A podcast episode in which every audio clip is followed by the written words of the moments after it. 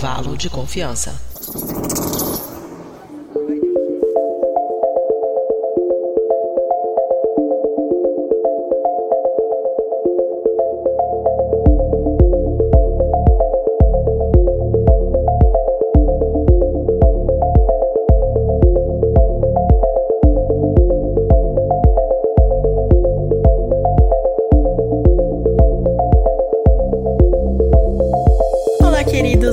Ouvintes, queridos e queridas ouvintes, né? Está começando mais um episódio do Intervalo de Confiança, uma distribuição uniforme de pensamento crítico. E esse é o Intervalo de Confiança número 37, como vocês podem ver aí no post, mas esse é o nosso episódio de número 82, se a gente contar todos os episódios que a gente fez nessa nossa linha do tempo maluca, não é?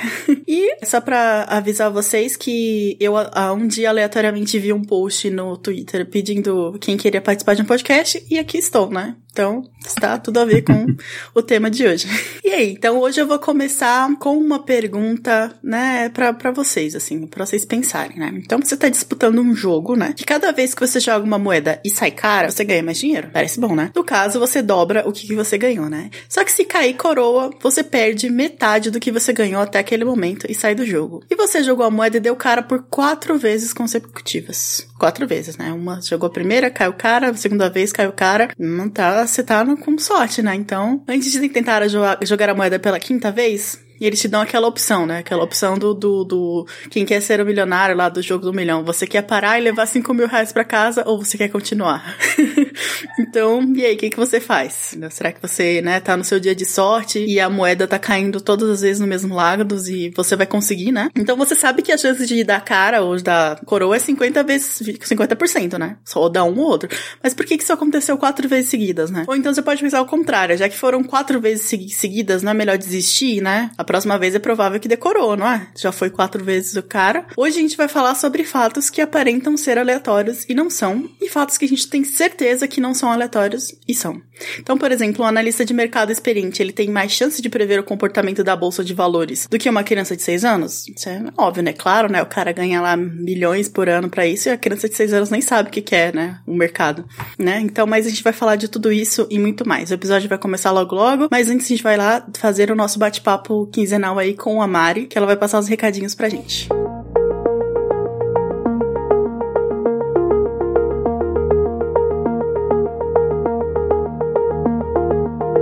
pessoal, aqui é a Mariana e eu vim para dar uns recadinhos para vocês. Em primeiro lugar, vocês estão acompanhando as nossas estatísticas toda sexta-feira no Instagram? Claro, né? Então, você sabe que a nossa audiência tem crescido e a gente quer agradecer a cada um de vocês. Isso não acontece ao acaso ou por alguma razão aleatória, mas porque vocês são ouvintes fiéis. Só que a gente quer não só atingir a meta, mas dobrar a meta. Por isso, eu tenho uma tarefa para cada um. Convença ao menos outras duas pessoas a adicionarem o intervalo intervalo de confiança ao seu Spotify ou a qualquer agregador de podcast de sua preferência. Conto com vocês, hein? E já que eu falei no Instagram, nos siga nas redes sociais. Estamos com cada vez mais conteúdo exclusivo por lá, seja em vídeo ou em texto. No Facebook, curta a página Intervalo de Confiança. No Twitter, siga o perfil iconfpod. No Instagram, também estamos como iconfpod. Soletrando é I-C-O-N-F-P-O-D.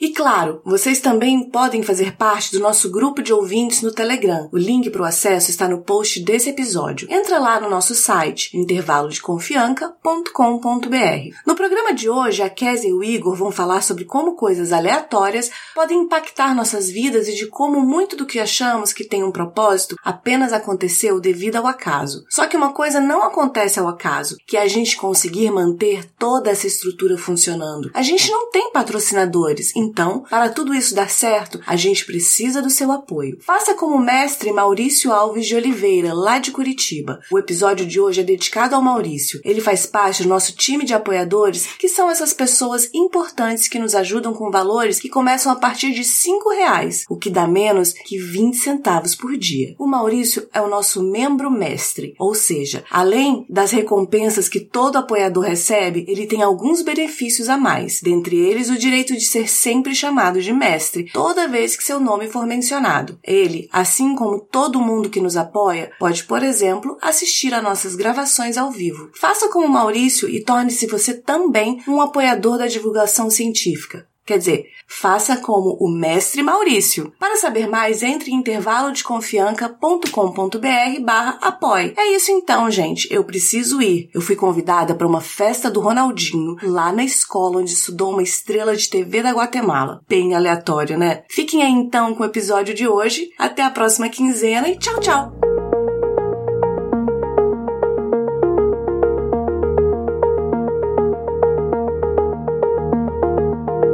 Voltando, gente, e hoje estamos aqui para falar sobre esse assunto aleatório com o nosso querido convidado aqui, host, nosso melhor participante, que é nosso querido Igor Alcântara. Como você tá, Igor? Olá, querido, querido ouvinte, olá, Kézia Dobriden, olá o pessoal, nossos apoiadores estão acompanhando aqui ao vivo. Tô bem, uh, não aleatoriamente bem, estou constantemente bem, talvez seja um cluster de bem-estar, vocês entender o que, que eu tô falando mais pra frente. Pois é. E não concordo que sou o melhor participante, mas mas é, sou o mais frequente. Olha, tá vendo? Quem acompanha lá nossas estatísticas, nosso BI lá, com certeza já sabe quem é o participante que é mais frequente, que, quem é o maior pauteiro e todas essas coisas aí. Então, uhum. acompanhe lá se você tiver essas curiosidades. Então, vamos começar aqui. A gente já fez uma perguntinha no, no início, a gente vai começar propondo um exercício, né? Porque o pessoal aqui que ouve intervalo de confiança adora fazer exercícios de matemática e probabilidade enquanto tá ouvindo o podcast, não é mesmo? Então, pega aí seu lápis, sua caneta, né? Já vamos fazer isso aí.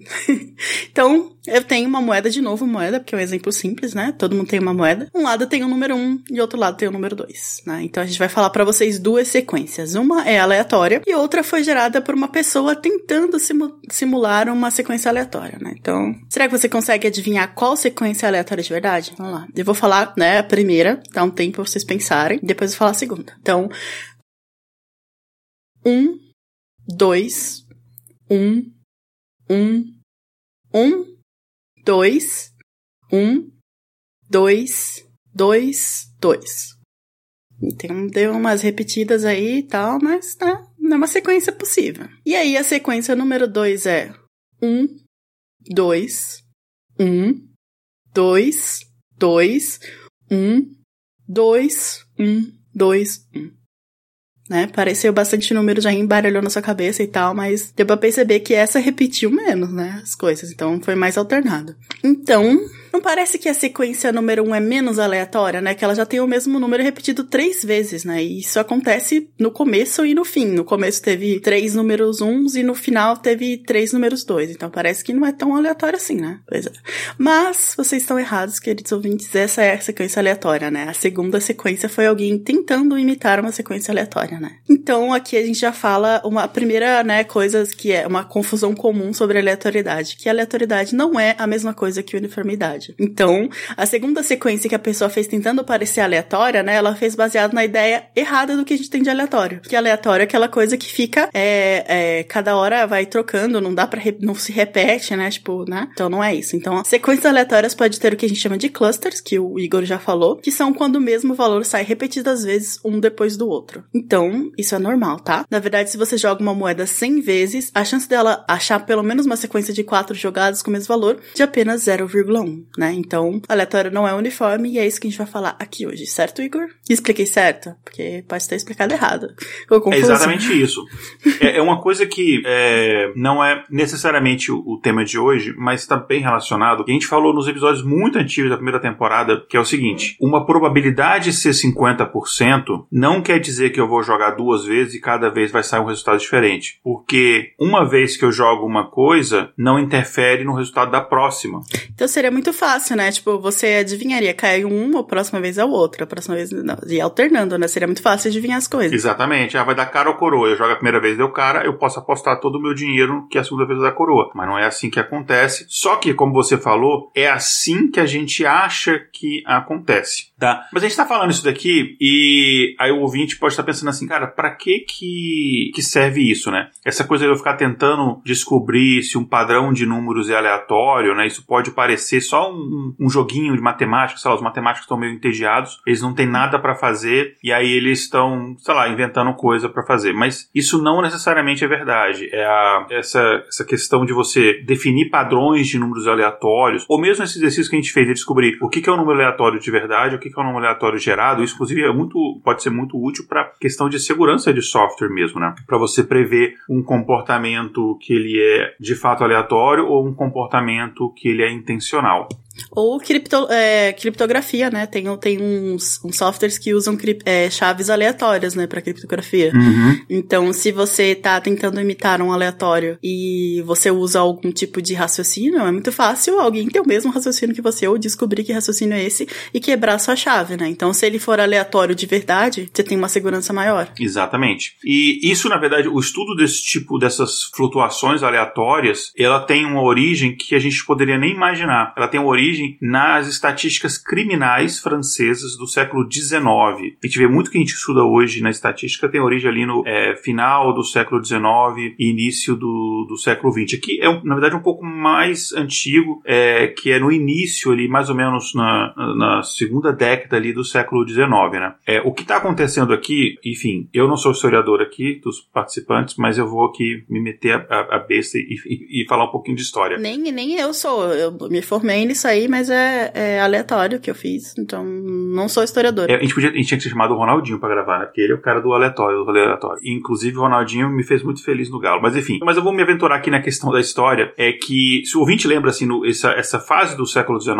ali, é, início do século XIX na França, a França está passando por um período que a gente chama da Nouvelle Vague. Não, desculpa, Nouvelle Vague é outra coisa. É, passa por uma época chamada Belle Époque, né? Em que há uma grande urbanização, da, um processo de urbanização na França. França. E depois vai ser tentado ser imitado aqui no Brasil. E vai acontecer o famoso bota abaixo lá do, do, do, centro do Rio, que também tem a uhum. revolta da vacina, tá tudo ali no, no meio. Então, coisas que são aleatórias, não, ó, tá vendo? Não é nada aleatório no mundo. É, se eu não me engano, a construção do, do, do, daquele teatro em Manaus, inclusive maravilhoso aquele teatro, acho que é dessa época também, enfim. É, chama ela tá chamada a Paris dos Trópicos, né? Enfim. Então, nessa época, é, aconteceu um processo na França que é comum que acontecer quando você tem um aumento populacional urbano muito grande. Houve esse processo de urbanização muito grande, normalmente quando acontece assim muito rapidamente, isso não é planejado. A densidade populacional das cidades na França começou a aumentar muito e, enfim, a desigualdade aumentou, a pobreza aumentou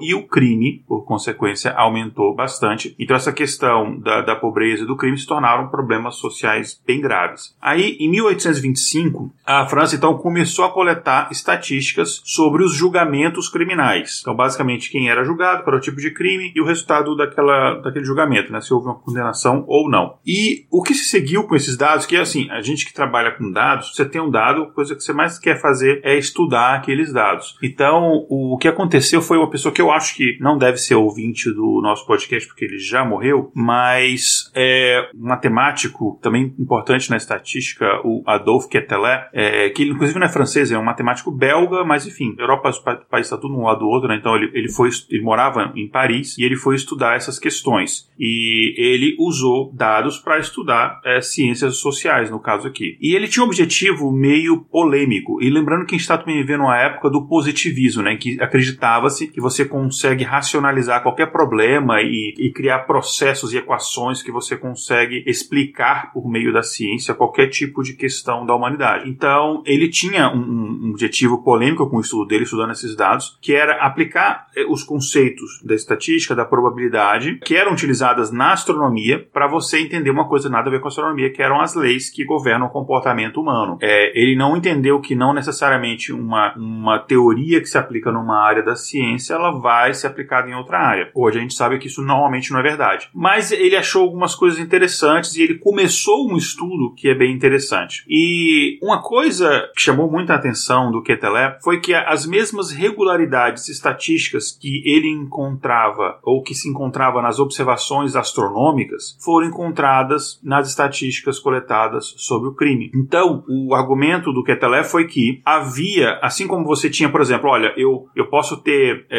sei lá, cinco astrônomos que estão tentando localizar uma determinada estrela, anotar a localização exata de uma estrela no, no céu. Então, vai ter variações, né? Porque isso, isso é a coisa da estatística, ela existe muito por conta disso, né? Então você vai ter diferentes observações, cada uma vai ter uma leitura diferente. Os números vai estar tá, vai tá um pouquinho mais para um lado, outro um pouquinho mais para o outro. Não vai ser exato, né? Mas existe uma de fato localização real e você pode usar a estatística para tentar aproximar ao máximo aquilo dali. Então, já que existe de fato, apesar de leitura diferente, existe uma localização correta de uma estrela, por exemplo, em relação ao crime havia um verdadeiro nível de criminalidade, por mais que no decorrer do tempo as leituras, os resultados do julgamento de criminalidade eles tenham uma variação. E aí ele foi bem além, ele postulou a construção de uma coisa que ele chamou de o homem médio e uma outra coisa chamada o homem moral. E o Ketelele afirmou que o homem médio ele tinha uma determinada inclinação para o crime que era estatisticamente constante. Então você tinha, é, é, eu tenho por exemplo uma coisa dentro de mim que me inclina para o crime. E enfim é como se fosse uma, uma um valorzinho, um peso específico que eu tenho essa determinada inclinação é, ao crime. Isso daí permitiria, segundo ele acreditava, que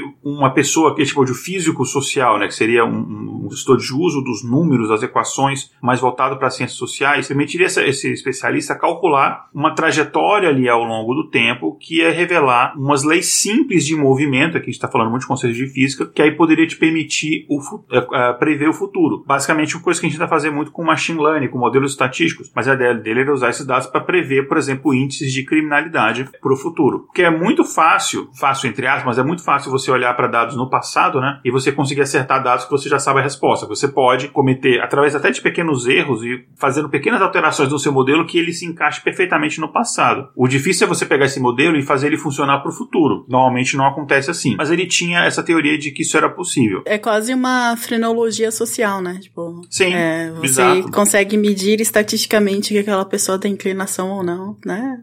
Não sei se deu muito certo, não. Não, e uma coisa interessante que você vê muito em alunos de estatística, de, de das diversas áreas de ciência de dados, que no começo, isso é normal, isso é até bacana. Você fica tão encantado com aquilo ali que você tenta explicar todas as coisas através dessas leis. Isso eu acho fantástico, porque você pode descobrir coisas que ninguém percebeu antes, mas você tem que estar muito atento para você não cometer determinados erros, né? E a gente já fala de muita coisa disso hoje aqui, uns um, experimentos interessantes que foram feitos. Enfim, o que o Ketelé percebeu é que a taxa de condenação dos criminosos ela estava caindo, uma taxa muito pequena, lentamente, mas ela estava caindo ao longo do tempo. E aí ele deduziu que havia uma tendência de queda na, na nessa propensão das pessoas ao crime. Né? Isso aí, especificamente, obviamente, nos cidadãos franceses. Então, o cidadão francês estava se tornando cada vez menos propenso ao crime. E, enfim, tinha alguns problemas com os dados que ele usou, é, que hoje em dia é, é, muito gritante. Hoje em dia são dados assim, que, por exemplo, que um aluno de TCC, se deixar passar isso daí, não consegue, por exemplo, é, se formar, porque é uma coisa gritante. Mas na época, é o problema de você ser um pioneiro, né? É, na época ele não sabia disso ainda. É, isso daí, enfim,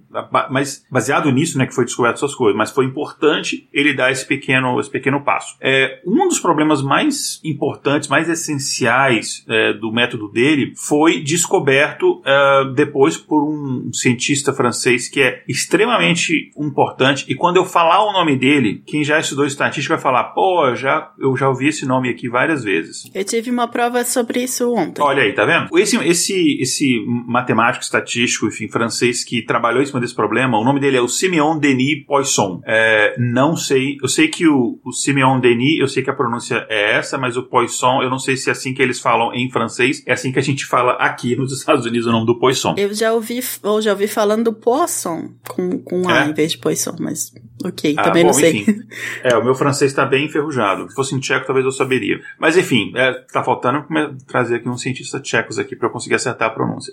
Mas voltando, a ideia do Poisson era bem interessante e era bem é, inovadora para a época, né? Senão a gente não estaria falando desse cara hoje, não seria um cara famoso hoje em dia. É, ele usou um argumento de que o Ketelé ele não tinha um modelo é, correto dos dados dele. Um, um, exemplo que ele deu, por exemplo, é que o Ketelé ele não explicou como é que os jurados, né, pensando, no julgamento ele tem ali os jurados, a decisão de um conjunto de pessoas, né, o júri. Ele não explicou como é que esses jurados chegavam à decisão. Então ele pegou apenas o resultado. E aí ele pensou, se tem menos condenações, então está tendo menos crime. Ele não levou em consideração de que pessoas inocentes são presas e pessoas culpadas são soltas. Ou seja, os jurados não são perfeitos, eles podem errar. Eles são pessoas, eles podem ser manipulados pelos advogados, enfim, eles podem ou simplesmente errar, tá? E os dados que o Ketelé observou são as taxas de condenação, mas não é isso que é importante. Então você pode, se o Ketelé tivesse falado assim, as taxas de condenação na França estão caindo lentamente, ok. Aí por quê? Aí a gente é uma outra discussão. Pode ser porque de fato as pessoas estão cometendo menos crime, ou pode ser que as pessoas estão mais, as mesmas pessoas estão cometendo crime, mas elas estão se safando safando mais facilmente, que os júris estão inocentando mais pessoas. Não sei. Mas a, a, o início da, da, da, da, argumentação do problema do Ketelet estava errado por isso, porque ele usou uma premissa errada aí. O que a gente quer saber mesmo, no caso, o que o Ketelet queria saber mesmo, era a probabilidade de um réu ser de fato culpado. Ou seja, será que ele de fato cometeu aquele crime ou não, independente da, do julgamento dele. Mas isso é muito difícil você saber, até mesmo hoje em dia. Só se tivesse o Minority Report lá, aquelas meninas que ficam no, na banheira, não é? Sim, e olha tipo, mesmo assim, né? No filme. É, no filme eles eram. E não vem reclamar que é spoiler que o filme é antigo. mas no filme eles são manipulados. Não, nem que é, eles são manipulados. O que é a interpretação das pessoas sobre aquilo, né? Enfim, então essas duas variáveis, que são a condenação do réu e se o réu de fato é culpado, elas não são a mesma coisa. Então, quando você leva esse processo do julgamento em consideração tem uma certa variação que é inerente a essas taxas de condenação. E é isso que a gente vê nos, nos dados dos crimes franceses. Vou falar um pouquinho mais sobre o que o, que o Poisson fez. Em 1837, ele publicou esse resultado num artigo aqui, vou ler o título aqui em inglês, que é uh, Research on the Probability of Judgments in Criminal and Civil Matters, que é basicamente a, a pesquisa da probabilidade em julgamentos em questões criminais e civis, traduzindo aqui ao pé da letra. E nesse trabalho ele introduziu uma fórmula matemática que a gente usa muito em estatística, que é chamada distribuição de Poisson. Deve ser muito legal você fazer um negócio tão foda que tem, leva o seu nome, né? E no caso aqui, o Poisson ele, ele informa, ou na verdade, a distribuição de Poisson informa a probabilidade de que um grande número de eventos que são raros resulte em um resultado específico, por exemplo, que a maioria dos jurados franceses tenham tomado a decisão errada. Uh, vou dar um outro exemplo. Digamos que, em média, 45 pessoas são atingidas por um raio em um ano. Eu não sei se esse é o número número, esse é um valor completamente aleatório que eu estou chutando aqui, só para a cargo de ilustração. Então, digamos, por ano, 45 pessoas serão atingidas é, por raios numa determinada região. Aí você, você pega essa informação e você é, coloca isso, né, você alimenta a fórmula de Poisson com isso, você coloca juntamente o tamanho da população que você está considerando, e isso vai mostrar a probabilidade de, digamos, 10 pessoas serem atingidas por um raio em um ano, tá? Então, ou, no caso aqui, ou, enfim, pode ser outro número, pode ser 50, ou pode ser 100. Então, basicamente é o seguinte, olha, se eu sei que, em média, 45 pessoas são atingidas em raio um ano, qual é a probabilidade de que tem um ano específico que 10 pessoas só sejam atingidas? Ou seja, bem menos do que a média. Ou tem um ano, de repente, que, sei lá, aconteceu alguma coisa e 100 pessoas foram atingidas, ou 50 pessoas. Então, ele vai te dar essas probabilidades específicas, sabendo a, a ocorrência média para uma determinada população. Então, dá para saber, só por minha explicação, como é que essa fórmula da distribuição de Poisson é muito, muito útil. E uma coisa que eu acho muito, uma pena muito grande, que muitos dos cursos de introdução à estatística, eles ensinam a, a distribuição de Poisson só com um jogo, eh, com probabilidade de moeda, né? Que é uma coisa muito fácil de você testar em estatística, né? Mas tem aplicações muito maiores que eu, eu sinto pena do pessoal pegar coisa mais do dia a dia e aplicar esses conceitos. Mas enfim, isso aqui é só uma, uma queixa minha aqui. E aqui tem uma suposição importante. Existe uma suposição de que a queda dos raios, eles são independentes. Ou seja, se cair um raio num local ou numa determinada pessoa, essa pessoa local, ela não ganha um escudo super protetor, que aí ela não vai ser mais atingida por outro raio, não. O que? Você tá me dizendo que o ditado tá errado. Eu, eu é o lema Sim. da minha vida, cara. Brincadeira. Está, está. O lema não é um raio não cair no mesmo lugar duas vezes. Seria a probabilidade de um raio cair no mesmo lugar duas vezes é menor do que ele cair em um outro lugar. Que é uma coisa que a gente vai falar, só que é tão grande essa fase que não viraria um ditado popular, né? Mas ó, não pega minha, minha, minha, minha palavra como lei, não, porque eu sou péssimo em ditados populares, eu confundo tudo. Mas a gente poderia mudar esse ditado, então, pra, pra, pra manter ele verdadeiro, colocar um pouco de filosofia, né? Então fala assim: um raio não cai duas vezes no mesmo lugar, porque não vai ser o mesmo raio, nem será o mesmo lugar. Entendeu? Todos eles terão mudado, entendeu? Aí, ok. Aí, ó. Aí é Exatamente, verdadeiro. Exatamente. A gente pode me problematizar o raio, mas enfim, eu não quero entrar nessa esfera. Então, resumindo, porque a gente não quer entrar muito tecnicamente aqui para não assustar os ouvintes que não são da área, e os que são da área já sabem isso, né? Essa fórmula de Poisson, ela informa a probabilidade de você ver eventos que são raros, são incomuns, acontecerem simplesmente devido ao acaso. Tipo assim, qual a probabilidade de acontecer ao acaso? E quando a gente fala de eventos raros, eles são uma, uma coisa muito interessante pra gente estudar quando a gente fala de, de aleatoriedade, né, Kézia? Pois é, né? Então, e, e aí depois que ele, que ele colocou esse, esse artigo, né, de 1937, uma das primeiras aplicações, né, que dessa fórmula, ele veio de um lugar improvável, né, então, né bem, bem engraçado. Então, 60 anos à frente, na meio à Guerra Franco-Prussiana, né, em 1898, teve um estatístico russo que me perdoe de coração, eu não vou conseguir saber falar o nome dele. É Ladislau Bortkiewicz, E imagino que seja isso. Eu acho que sim. Olha, tá. Eu acho que é isso. Só não, não, não, pede pra eu repetir, porque, né, a primeira vez foi. Pode chamar de Ladislau, pronto. É, pois é, o nosso querido estatístico Ladislau tava lá no meio da guerra. E aí ele parou e pensou assim: gente, mas o que que tá acontecendo, né? Porque em alguns anos tem um número extraordinariamente grande de soldados do exército que estão morrendo devido a chutes de cavalo, a coices. Agora você me pergunta, pergunta, isso é uma coisa muito absurda, né? Como assim, né?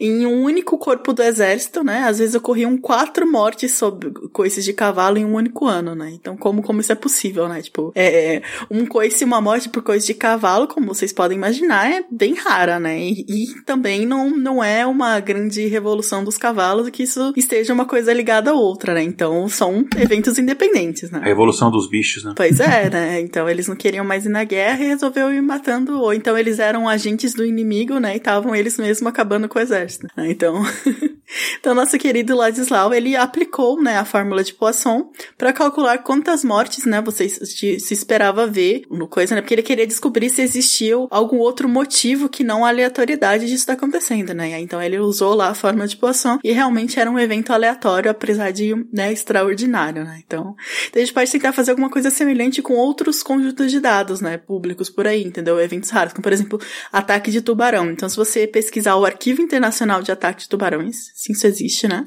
Tabula incidentes mundiais de tubarão atacando as pessoas, você consegue, né, dar uma olhada nisso. Então, a gente pegou aqui uns dados dos ataques de tubarão na África do Sul, que obviamente esse é um evento bem raro, né? Tem um ano, como por exemplo em 2008, que não teve nenhum ataque. Então, isso foi um ano muito bom, né? Mas normalmente o número de ataques está entre 3 e 4 por ano. A média é de 3,75, exatamente, né? Só que existe anos que tem 6 ataques ou 7 ataques, então às vezes o dobro da média, né? Então aí a gente vê as manchetes de jornais que falam o número de ataques de tubarões já é o dobro da média dos últimos 10 anos. Então você pensa, meu Deus, né? Ninguém pode ir nadar que os tubarões estão com uma, uma, uma, uma epidemia de ataques, entendeu? E não, na verdade não é, né? Então é questões de aleatoriedade, certo, Igor? Exatamente. Isso é muito legal, que acho que é uma das coisas mais importantes que o ouvinte é, saia desse episódio entendendo. Tem muita coisa que ela parece que ela há uma tendência, mas era apenas aleatoriedade. Como a gente falou, aleatoriedade ela tem essas variações, e às vezes a variação pode dobrar de um ano para o outro, mas faz parte da aleatoriedade. Só um exemplo que eu, que eu me lembrei agora, mas é sempre. É meio que uma piadinha aí no, no mundo do, do TI, né? Do, do, de programação. É que aquele aleatório de que você vê, principalmente em playlists de música, né? Que você coloca lá no aleatório. Aquele aleatório não é aleatório, gente. Aquele aleatório é um aleatório construído. Porque se ele fosse aleatório, as pessoas iam estranhar. Porque ele poderia repetir música, poderia, né? Já pensou, você tá tocando a playlist e aí, sei lá, quatro vezes toca a mesma música. É aleatório, entendeu? Não é? Então, esse aleatório não é, um, não é aleatório de verdade, é um aleatóriozinho fake. Pra poder o usuário, né, se sentir que tá tocando uma coisa no aleatório. Foi o que aconteceu com o o iPod, né? Que era de fato aleatório o algoritmo. E os usuários reclamavam que eles tocavam a mesma música duas vezes seguidas. E aí o Steve Jobs falou pro pessoal para fazer, ele falou isso numa palestra: Ó, vamos fazer então um pseudo aleatório, para o pessoal achar que é aleatório. Mas falando desses, dessas questões que a gente tá falando aqui, a gente vê aqui o mesmo, mesmo evento de um fenômeno de você jogar moeda. Você pode jogar moeda várias vezes. E faz parte desse processo aleatório que, de repente, haja uma sequência de quatro vezes ou cinco vezes que cai ao mesmo lado. Por exemplo, você joga a moeda e vai cair ali quatro vezes cara. Isso é normal, porque isso é o que a gente chama de cluster. Quando você analisa um, uma sequência de eventos, você pode ter uma sequência do mesma coisa acontecendo. A gente chama isso de cluster, que a gente já falou algumas vezes. É normal você ter esses clusters numa moeda, mas você pode ter esses clusters em quase tudo. Em ataque de tubarão, em coice de cavalo, ou mesmo em impacto de bombas. Sim, eu disse bombas. É, e me veio uma música horrível agora na cabeça que eu não vou cantar porque eu não quero que ninguém com essa música na cabeça. Olha só, Abin, se você estiver ouvindo a gente aí, General Heleno, é só um exemplo. Isso aqui a gente tá falando de. Né, a gente não tá planejando jogar bomba em nenhum lugar, tá bom? E nem estudando a aleatoriedade de bombas para poder jogar nos. Não, não é isso, tá? não é isso. Mas alguém estudou isso. Olha só, no dia 13 de junho de 1944, é, nasceu eu. Não, não sou tão velho, enfim. Em 13 de junho de 1944, que foi ali uma semana depois do dia D, se a gente lembra na Segunda Guerra Mundial, foi quando os aliados invadiram a Normandia, né? É, nesse, nesse dia aí, teve um, um os londrinos escutaram um zumbido muito alto, é, que, enfim, agitou bastante a cidade, é, que, enfim, já estava destruída por outros, outras batalhas, assim, outros bombardeios. E nesse caso, a fonte desse som era um artefato de guerra alemão que tinha, recente, tinha sido desenvolvido há pouco tempo, que era uma bomba voadora. E quando eu falo bomba voadora, que ela de fato ela parece um avião, assim, se você ver as fotos, que era a bomba V1, né? A V1 que foi feita pelo, pelo Van Braun, né? Que depois da guerra ele foi meio que capturado e repatriado pelos Estados Unidos e ele se tornou o pai do programa espacial, o cara que fez possível, por exemplo, o homem chegar à Lua. Mas essa bomba V1, ela era uma bomba que, sim, a mais moderna do mundo até então. Ela era guiada por giroscópios e ela era movida por um, um motor a jato ali que ele engolia o ar e queimava combustível 50 vezes por segundo. E, essa, e ele provocava, então, ele fazia né, uma pulsação de alta frequência, essa coisa de puxar o ar, queimar o combustível para impulsionar aquele, aquele jato da bomba para frente. E isso gerava um som bem característico, que, inclusive, por causa desse som, essa bomba foi apelidada de Buzz Bomb, né? Buzz por causa desse zumbido que ela, que ela tinha, né? E essa bomba ela viajava a 550 km por hora a uma altitude de pelo menos mil metros. Ela podia chegar até 1.200 metros, então variava ali entre 1.000 e 1.200 metros. Então ela voava muito alta, muito rápido, era muito difícil. É, seria difícil até hoje você interceptar uma bomba dessa. Naquela época, então, era praticamente impossível. Pra vocês terem uma ideia do som disso daí, eu vou pedir agora aqui pro Léo, nosso editor, colocar o som dessa, dessa Buzz Bomb Lost. Léo, coloca o som da bomba aqui, por favor.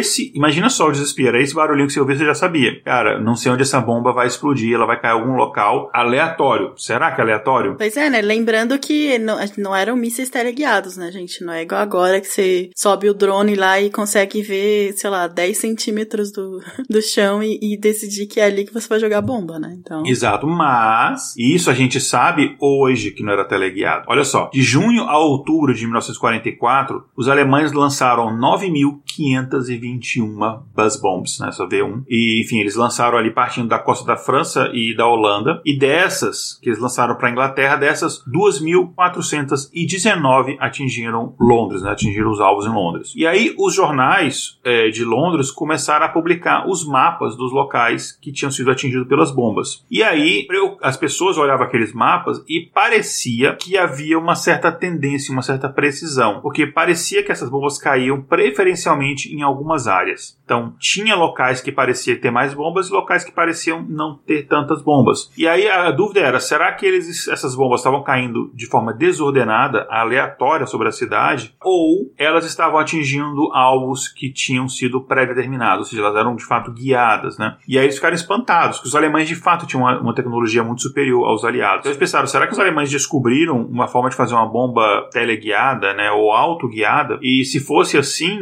os alemães podiam lançar essas bombas e destruir bases militares, ou sei lá, podia mandar um monte de bomba no, no Palácio de Buckingham, né, e tentar matar a família real, ou no Parlamento Britânico, enfim. Então ficou essa dúvida. Para vocês terem uma ideia, eu vou mostrar aqui, é, para você que está acompanhando o, o, episódio no feed, né, depois, na, na, data de lançamento, você pode dar uma olhada no nosso Instagram. Agora, para os nossos apoiadores que estão acompanhando o episódio agora aqui ao vivo, eu vou mostrar aqui na minha câmera. Tem um mapinha aqui, olha só, esse aqui é o mapinha das boas que caíram numa determinada região aqui, mais central em Londres. Não parece que na região central tem muito mais bombas do que nas outras, na região um pouco mais afastada, mais nas bordas aqui do mapa? É, parece que tá um pouco concentrado aí de, de bombas. Eu também ficaria preocupada. Tem algumas regiões mais concentradas que outras, né? Então, o que, que será que, que aconteceu? Bom, felizmente os ingleses foram espertos o bastante, enfim, terra de Newton e Maxwell, né? Quer dizer, Maxwell era, era escocês, mas é tudo Reino Unido, enfim. Ainda bem que os ingleses eles foram espertos para coletar os dados dessas bombas. Então eles mantiveram uma espécie de censo das bombas que eram caídas. Então caiu uma bomba, eles registravam o local que ela caiu aí, e a hora, e, hora e data que caiu aquela bomba, tá? Então eles fizeram isso durante... Isso, isso é muito inglês, cara, muito inglês. Caiu uma bomba em vez dos caras se preocuparem com alguma coisa. Não, peraí, peraí, deixa eu anotar, peraí, peraí, que era são? é muito, muito inglês. Isso. É, eu não sei se era exatamente assim, eles deviam fazer um, sei lá, depois que passou, eles deviam, não sei como é que era essa coleta, como é que acontecia. Mas isso aconteceu. E Com esses dados, eles poderiam então usar a estatística para responder a pergunta: será que as bombas caíram de forma aleatória ou elas atingiram alvos pré-determinados? Né? E claro, como a gente viu, né, isso é uma, uma questão é, a princípio matemática, estatística, mas a consequência dessa resposta é muito grave, né? Porque se os alemães tivessem uma tecnologia tão avançada assim, seria muito mais difícil ter vencido a guerra. E aí é, teve um relatório com o título de An Application of the Poisson Distribution, né, que é uma aplicação da distribuição de Poisson um estatístico britânico chamado R.D. Clarke, é, parece nome de escritor, né, de ficção científica. Então, ele o... devia ser o avô do C. Clarke. Não duvido, mas eu não pesquisei. o Clarke, ele escreveu aqui, eu vou abrir, vou abrir aspas, que ele falou o seguinte: Durante o ataque com, bom, com a bomba voadora em Londres, foram feitas afirmações frequentes de que os pontos de impacto das bombas tendiam a ser agrupados em regiões específicas. Decidiu-se, portanto, aplicar um teste estatístico para descobrir se havia algum suporte para essa alegação. O Clarke, ele fez um, ele teve uma visão científica do problema. Ele viu o problema, ao invés de tirar conclusões precipitadas, ele resolveu aplicar as ferramentas que a ciência lhe dava naquela época, que no caso a melhor naquela época, e até hoje, se a gente pensar bem, seria a distribuição de Poisson. Então ele pegou, e, a gente faz uma coisa que eu faço, e é engraçado, eu faço, eu fazia isso de forma inconsciente e faço ainda da minha vida antes de conhecer método científico. Eu tenho um problema, eu gosto de pegar um pedaço desse problema e analisar um pedaço do problema. Depois eu tento generalizar. E problemas, inclusive, na minha vida pessoal. Então, o que ele pegou foi o seguinte: ele pegou uma região específica que tinha muitas bombas. É uma região ali de 12 por 12 quilômetros ao sul de Londres. E ele dividiu ela como se fosse numa grade. E ao todo ele dividiu ali em 576 quadradinhos, né, como se fosse uma matriz, e cada um com um tamanho parecido, um tamanho aproximado de 25 quarteirões da cidade. E aí em seguida, em cada um dos quadradinhos, ele contou a quantidade de quadradinhos que tinha zero bombas, a quantidade de quadradinhos que tinha uma bomba, né, que, que tinha atingido, quantidade com duas bombas e assim por diante. Então, ao todo, caíram 537 bombas sobre esses 576 quadrados. E isso é um pouco menos do que uma bomba por quadrado, em média. E aí ele inseriu esses números na fórmula de Poisson para calcular o quanto que esse agrupamento é, e qual seria a, a, distribuição esperada se essas bombas tivessem caído de forma aleatória. Então ele vê, olha, a, a fórmula de Poisson vai me dar um valor que vai me mostrar qual que é o número de, de bombas em cada quadradinho, ou seja, desculpa, qual, quantos quadradinhos teria zero bombas, quantos quadradinhos teria uma bomba, etc. Qual seria a distribuição se eu esperasse ver um evento aleatório. E eu vou comparar com os números reais. Se for muito parecido, então foi aleatório. Se for muito diferente, então talvez não tenha sido aleatório. Ele montou uma tabelinha, e aqui eu vou mostrar mais uma vez aqui para os ouvintes que estão vendo a gravação ao vivo. Eu vou mostrar uma tabelinha aqui na câmera. É, e para quem está vendo depois do episódio na data você pode ver no nosso Instagram. Então ele fez aqui, ó. Ele botou aqui uma, uma linha. Quantos quadradinhos caíram zero bombas? Aí ele pegou lá o, a equação de Poisson previu, por exemplo, 226,74. Caiu 229. Hum, próximo. Quantas caiu uma bomba? Equação de Poisson previu 211. Estou arredondando, 211. E caiu 211. Quantas caíram duas bombas? Poisson previu 98. Caiu 93. Então ele viu que, no final, os números reais eram muito, muito próximos, mas muito próximos do que a equação de Poisson previa. E aí ele falou: ahá, não é de propósito, é aleatório, porque eu consigo prever isso baseado numa equação de aleatoriedade. Então, base... depois, claro, ele, ele, ele conseguiu é, publicar esse artigo e esse estudo ele foi depois re... refeito e conferido em outras regiões de Londres e o mesmo tipo de padrão foi encontrado, né? Que,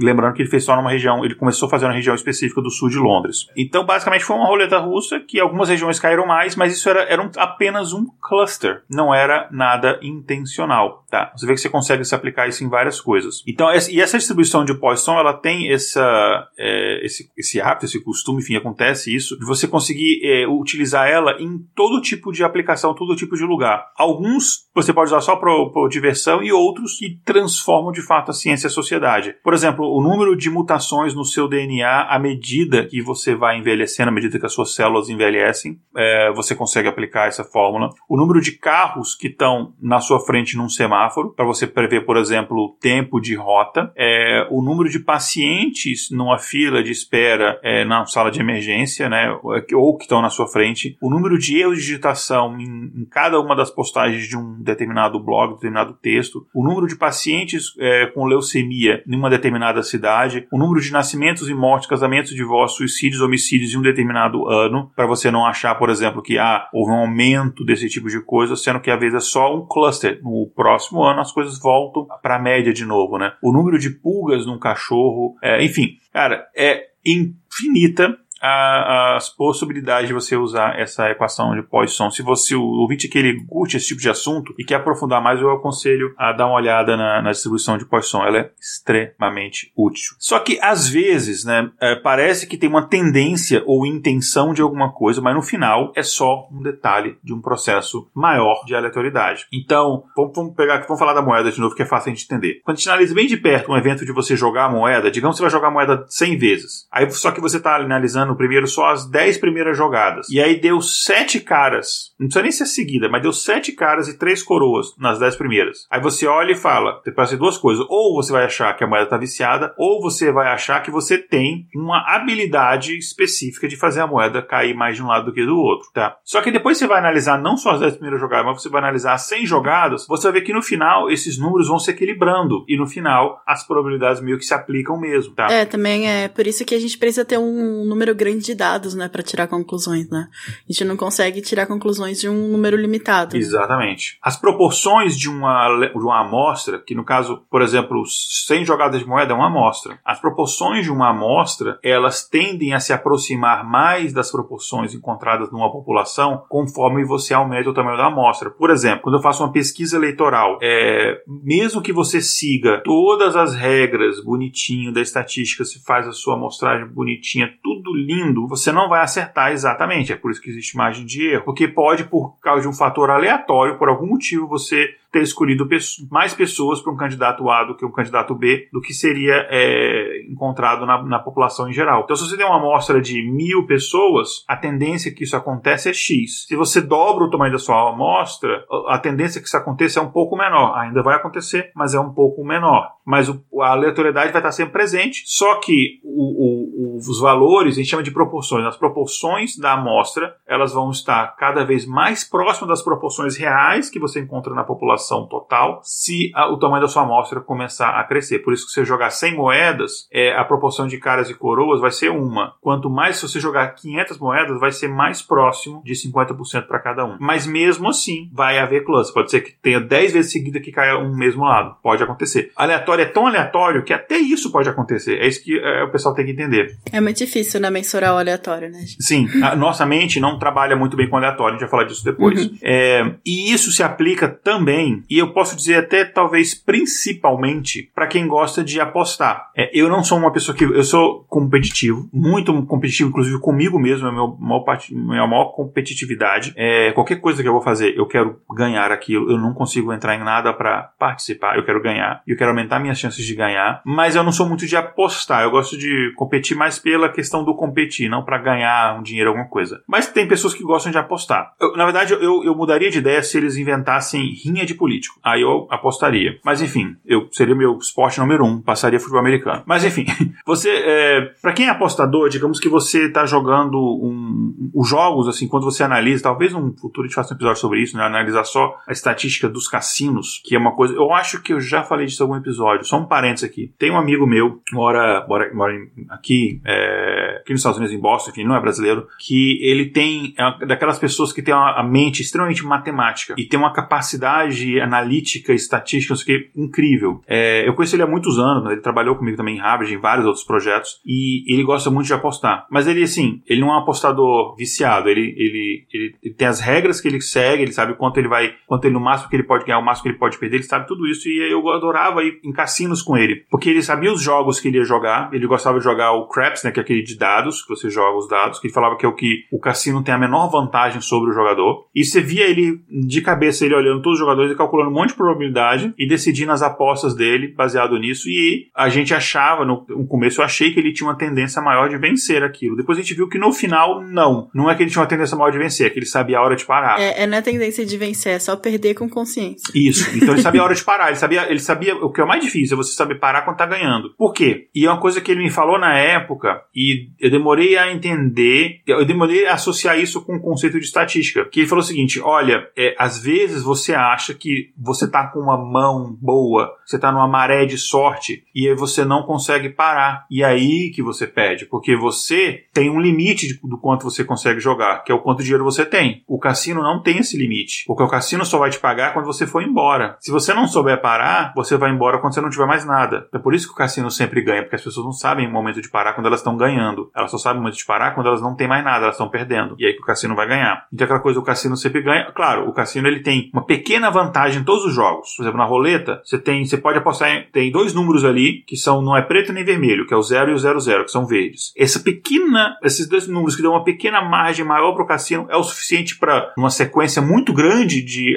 de jogadas aleatórias, o cassino tem essa vantagem, ele vence. Então é uma porcentagem de 0,1% que você aumenta na chance do cassino no longo, no longo tempo, né, no termo longo, ele sempre vai ganhar. E só que os jogadores eles têm esse erro de pensamento de achar que existe sorte, no sentido de que existe azar. O que eu quero dizer é que existem momentos em que a minha probabilidade de vencer é maior do que outros, sendo que são apenas clusters. Se você jogou os dados, por exemplo, e você queria que desse 6, jogou os dados deu 6, depois você apostou no 6 de novo, jogou e deu 6, apostou 6 de novo, jogou e deu 6, a chance de dar 6 uma quarta vez não é maior do que as outras, é a mesma. O fato de você ter tirado 6 três vezes seguidas nos dados é aleatório, foi apenas um cluster. Se você analisar todas as jogadas dos dados num período maior de tempo, por exemplo, durante uma, duas horas, você vai ver que o 6 caiu a mesma quantidade de vezes que, por exemplo, um 7. Eu tô falando 7 porque nesse jogo eles jogam com dois dados, tá? É por isso que eu tô falando que aí, então, vai de 2 a 12. Enfim, existe esse pensamento no jogador de que, ou sei lá, tem gente que pensa, não, porque eu pensei positivo, porque eu beijei o dado, porque é, eu passei o dado na. Cada um tem sua mandinga, né? Passei o dado na manga eu da camisa. Usei, eu usei aquela mesma meia de 1975 sem lavar. que é uma coisa terrível. O, nos esportes tem muito isso, né? E o pessoal fica uma semana sem lavar a cueca, pelo amor de Deus. Deve ser por isso que ganha, né? Porque os, os, os adversários não conseguem chegar perto de você para te marcar que você tá fedendo.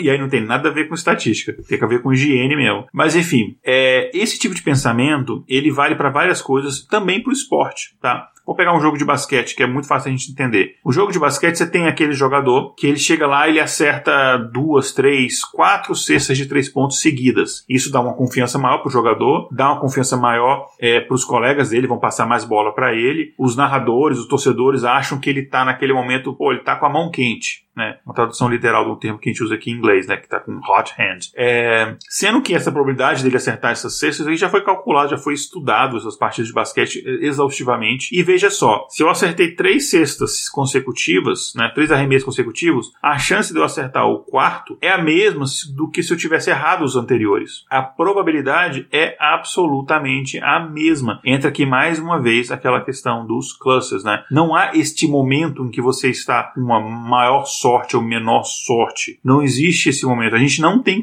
controle sobre esse tipo de coisa, tá? É, então, essa lei dos clusters que a gente falou da aleatoriedade, ela aplica-se também aqui é, nos esportes, né? Mas não só nos esportes, não só nos cassinos, é, tem outros lugares também, né, Kézia? Isso, tem gente que, na verdade, tá recebendo, como eu falei, milhões por causa disso, né? Então, quando a gente tem eventos sequenciais, que foi isso que o Que não somos nós, diga-se de passagem. Pois é, ó, gente, não somos nós. A gente precisa do seu apoio, apoiadora. olha o momento, é, olha, é, o cara sabe pegar a oportunidade, né? Precisa do seu apoio, apoiadora aí. Pois é, não, não estamos ganhando, infelizmente. É, entra no intervalo de confianca.com.br barra apoie, uhum. porque os nossos gastos com o podcast não são aleatórios, são constantes.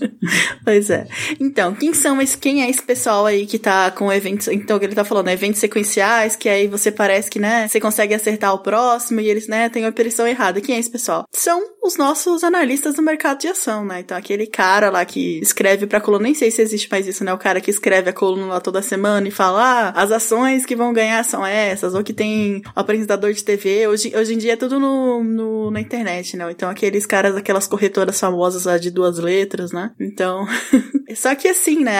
Ao contrário do que muita gente pensa, né? O comportamento do mercado é muito aleatório, né? Ou então extremamente próximo do, da aleatoriedade, né? E apesar disso, a gente tem essa tradição de endeusar e pagar fortuna, né? Para quem é analista financeiro, é que ele consegue aumentar suas chances de investir na ação correta, né? Ganhar muito dinheiro com, com é, que eles falam, né? O short ou. Eu esqueci os termos, gente. Eu tava vendo uma série sobre isso que era muito legal. Aí você aprendia todos os termos e aí eu já esqueci tudo. Uhum. Só lembro do short, que é ficar quer começar a diminuir lá as, as vendas do, das ações, né? Tipo, você começa a vender todas as suas ações daquilo e aí o preço vai cair, entendeu? E aí, para você ter uma ideia do, de um, o salário de um analista sênior, né? Daquele que já tá nisso há um bom tempo, né? No início desse século, girava em torno de 250 mil dólares por mês. Então, um quarto de milhão de dólares por mês. Só que assim, o desempenho dele será que é tão superior assim do que, sei lá, você jogar uma moeda e escolher qual ação que você vai investir, né? Então, teve um estudo que tentou identificar isso, né? Então, ele analisou as recomendações que 12, o 12 dos analistas mais bem pagos e respeitados de Wall Street fizeram, e depois de um ano, né, constatou-se que o rendimento médio dessas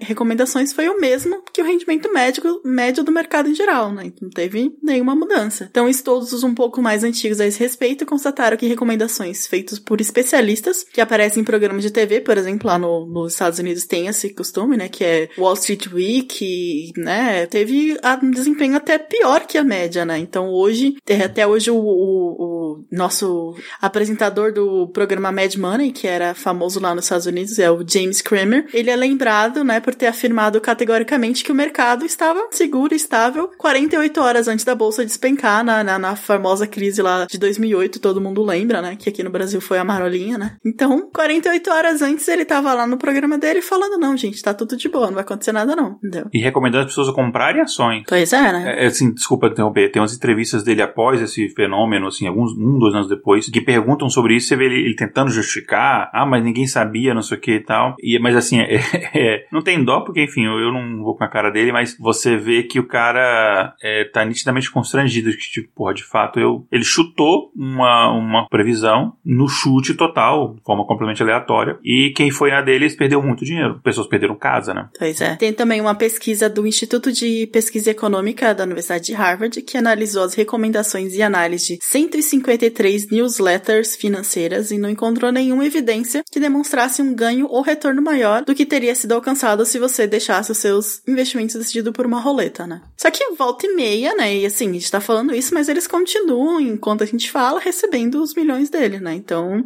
é, porque volta e meia você encontra algum outro analista que realmente apresenta resultados acima da média. Então, o que, que que é? Esse cara, ele é, tipo, super especial, né? Esse realmente é um analista de verdade e os outros são só charlatões?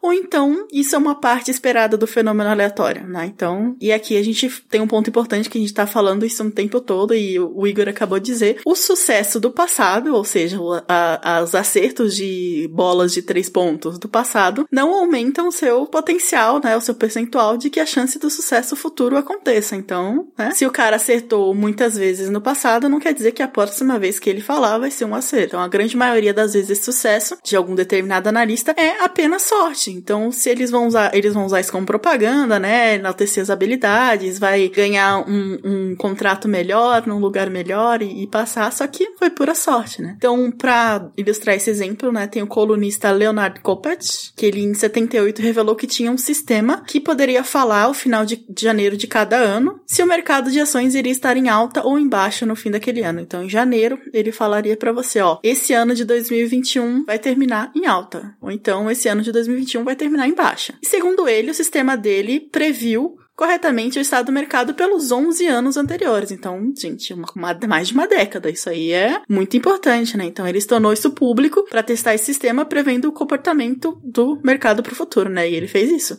De 1979 até 1998, ele anunciava em janeiro se o mercado fecharia um ano em alta ou em queda, né? Em dezembro, o resultado era comparado à previsão que ele fez. É o famoso printa isso e me cobra de depois, né? No Twitter. Então, ele acertou por 11 anos. Então, gente, né? Bastante tempo. Ele já tinha feito 11 anos antes, 11 anos depois, os números, né? Provavelmente só coincidência. é, e ele errou apenas em 1990 e voltou a acertar de novo e foi até isso em 1998, né? Então, em 19 anos, ele errou apenas um. Então, esse cara provavelmente está aqui para desbancar toda a teoria que a gente tá falando até agora, né, Igor? É, você deve ter errado aqui na hora de colocar na, na, na pauta, não foi isso? Pois é, será, né? O Leonardo Coppert, em 19 anos, ele errou só um. Como é que ele fez isso? Ele tinha um conhecimento muito grande do mercado mercado de ações, né? Pois é, o Leonard Coppet, ele era um colunista, como a Kézia comentou, mas aí tem o truque. Sabe quando você recebe uns fake news no zap e fala assim, porque fulano de tal é um PHD e falou que vacina não funciona, aí você vai descobrir, vai descobrir que o cara é PHD em engenharia, ou seja, o cara não tem nada a ver com medicina, ele tá falando uma grande besteira. Então, o Leonardo Coppet, ele era colunista mesmo, de fato, de uma revista importante, mas ele era colunista não financeiro, ele era colunista esportivo. E olha o método que ele usou. E se ele tivesse é, colocado, é, divulgado o método antes, detalhe, ele não fez isso de má fé, ele fez para meio que meio que trollar a galera. Trollar por 19 anos, é o cara tava muito investido nisso, hein? né? Enfim, eu, é quando, quando você tá dentro da piada, é difícil você conseguir sair, né? O método dele, o resultado que ele previa em, no final de janeiro, era baseado apenas, na verdade, final de janeiro uh, ah, para começo de fevereiro, né? Era baseado apenas no resultado do Super Bowl. Super Bowl que é, enfim, a, a... aquele evento lá que tem os, os shows, entendeu? As pessoas vão pro show e aí entre o show é, começar e depois que o show acaba tem uns caras jogando, não é isso? Exatamente. enfim, é o, é o maior esport, evento esportivo único. O evento esportivo de um dia, ele é o maior em termos de audiência, em termos de marketing, em termos de dinheiro investido. O, o intervalo comercial do Super Bowl, ele é caríssimo, são milhões de dólares, enfim. Mas provavelmente não, não sabe, né? E é importante explicar isso para você entender como é que era o sistema de previsão dele. Uh, o futebol americano, e, e, se alguém quiser saber mais detalhes disso, me manda mensagem que eu posso falar isso em, em, em off do episódio, que senão a gente faz um episódio sobre futebol americano, porque se me deixar empolgar eu vou falar só disso. Mas uh, o futebol americano, ele basicamente ele é composto de duas ligas. Porque no passado eram duas ligas concorrentes que se uniram. É, você tem uma que é a Liga Nacional e você tem uma outra que é a Liga Americana. E aí, nos playoffs, você tem os playoffs da Liga Nacional e os playoffs da Liga Americana, independente. E aí no final você tem o campeão da Liga Nacional e o campeão da Liga Americana. E aí o campeão de cada uma das ligas, eles se enfrentam num jogo único, num estádio escolhido com antecedência, então normalmente, com exceção desse último ano, normalmente é um estádio neutro, ou seja, é, sei lá, um time de, de Boston com um time de Nova York jogam em Miami, por exemplo, porque é, o, o, estádio do, do, do, Super Bowl é decidido anos de antecedência. Então eles, eles jogam esse, esse jogo na final, é, e esse, esse, esse jogo único. Não existe final do Super Bowl, isso é redundância. O Super Bowl é a final, tá ok? Então ele joga esse jogo único que chama de Super Bowl. Por que, que isso é importante a gente saber? Porque o sistema do Leonardo Cup é basicamente o seguinte: olha, se o vencedor do Super Bowl for o campeão da Liga Nacional, sei lá, por exemplo, o Dallas Cowboys, então o mercado vai subir ao final do ano. Se o vencedor for o campeão da Liga Americana, por exemplo, o New England Patriots, então o mercado vai fechar em queda no, no ano seguinte tá? Então, basicamente, o truque dele era esse. É, se ganhar um time da Liga Nacional, o mercado vai, vai terminar em alta. Se ganhar um time da Liga Americana, o mercado vai estar em baixa. Por isso que ele sempre dava as previsões dele final de fevereiro, desculpa, final de janeiro, começo de fevereiro. Não é por, porque ele estava coletando dados, não, é porque ele precisava esperar o Super Bowl terminar para fazer a previsão dele. É, se as pessoas tivessem colocado, falei, cara, ele sempre espera o Super Bowl. Será que ele é porque ele é fanático em futebol americano e aí ele só vai começar tipo igual o Brasil, né? O, o ano só começa depois do carnaval o ano dele só começa depois do Super Bowl. Não, é porque ele precisava do resultado do Super Bowl, porque fazia parte do modelo nele. Quer dizer, não fazia parte do modelo dele, era a única coisa do modelo dele. Aí eu, agora o, o, os ouvintes nos perguntam: qual que é a relação entre o Super Bowl e o mercado de ações? Tem alguma correlação aí? Você lembra do nosso episódio antigo ali do sobre é, correlações, que a gente, o nome do episódio era Nicolas Cage faz as pessoas se afogarem em piscinas. Então vê que isso aqui é uma correlação espúria. Não tem nenhuma relação entre o vencedor do Super Bowl e o mercado de ações. Os investidores não vão comportar de um jeito X ou Y porque o, o vencedor do Super Bowl foi, é, sei lá, o Philadelphia Eagles ou o New York Jets. New York Jets ganhar de fato seria o fim do mundo. Mas enfim,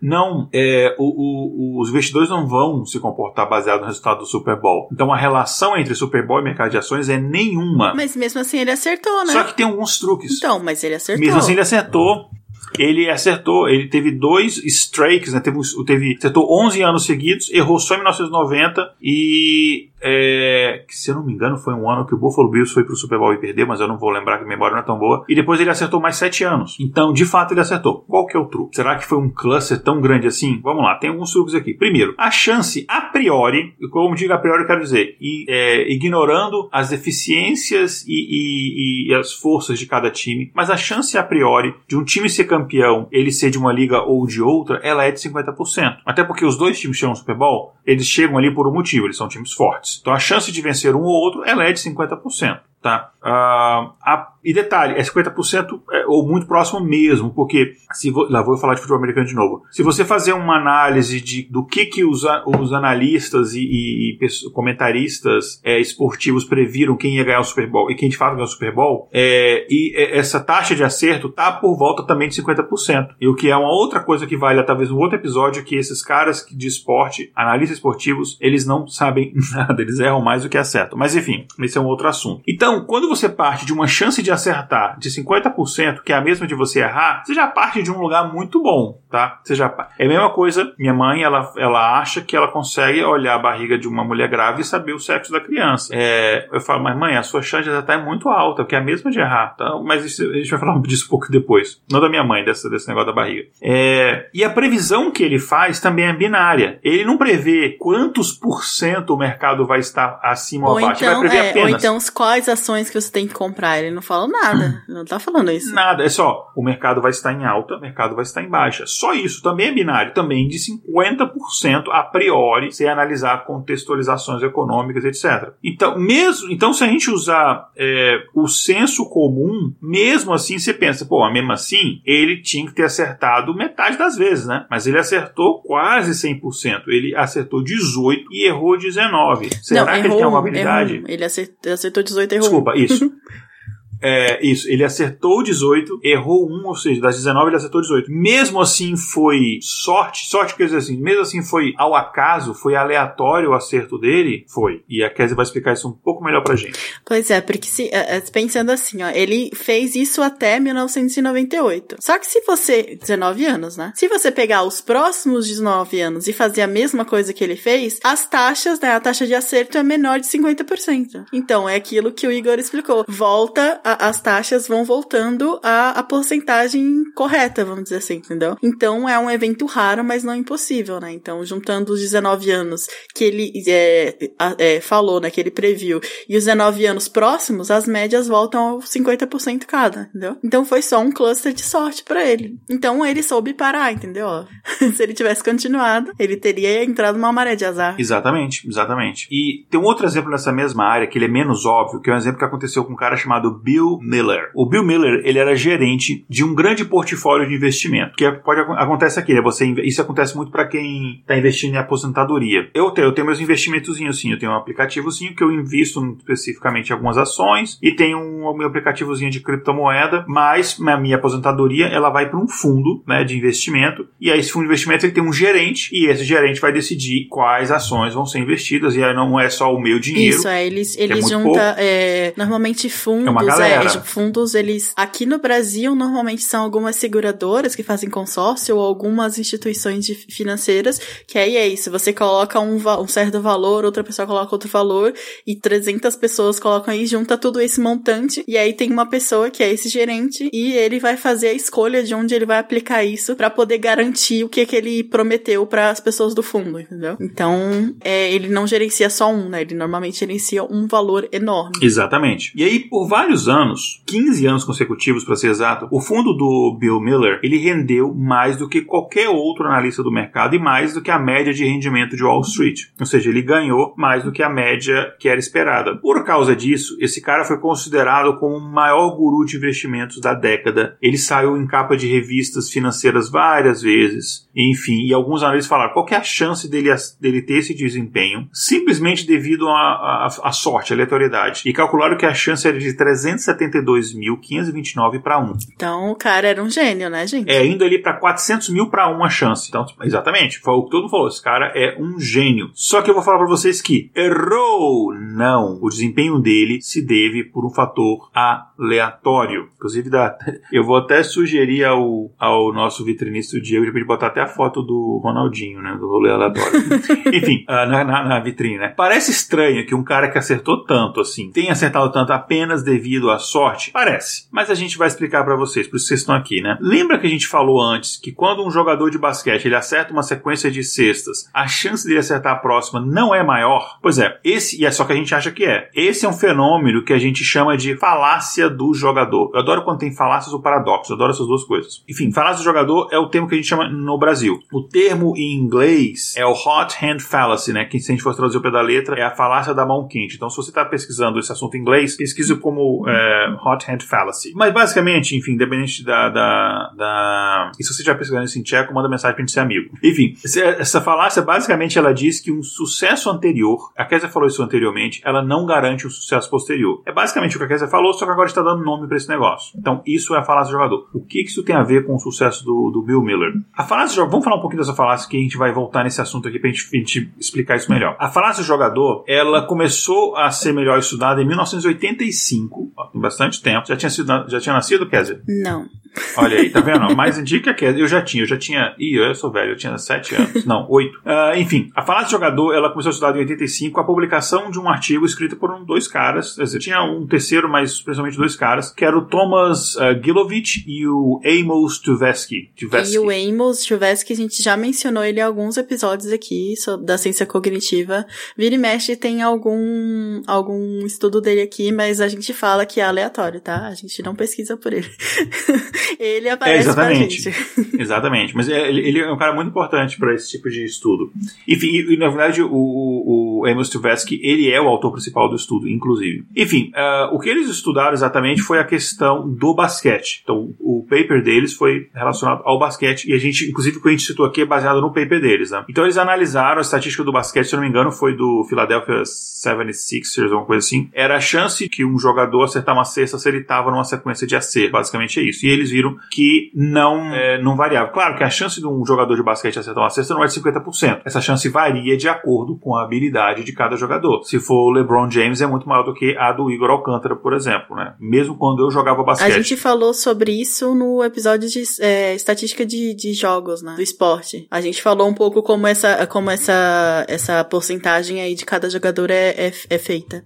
Então, dá uma, se vocês estiverem interessados aí, dá uma ouvida nesse episódio também. Que, inclusive, se vocês acompanham nossas estatísticas lá no intervalo de confianca.com.br barra BI, se você ver lá, esse episódio da Asa Esporte é um dos mais ouvidos, é um dos nossos top 5 ali de, de audiência. Ah, então todo mundo já ouviu, né, gente? Não precisa falar, então tá certo. É, mas sempre tem ouvinte novo, então dá uma escutada lá. Ou pode também rever no episódio. Esse assunto, né, só um parênteses, estatística e esporte é uma coisa que me interessa bastante. É, inclusive, fica aqui é, dia 26, é, segunda-feira, sai no nosso Instagram um teorema de segunda que eu gravei que tem relacionado a dados e esporte. Mas obrigada, Igor. A gente nunca tinha notado que você gosta muito de estatística e esporte. Né, eu só falo tanto Se disso. Se tivesse mencionado, a gente não quer saber. Pois é, né? Que, que, que segredo.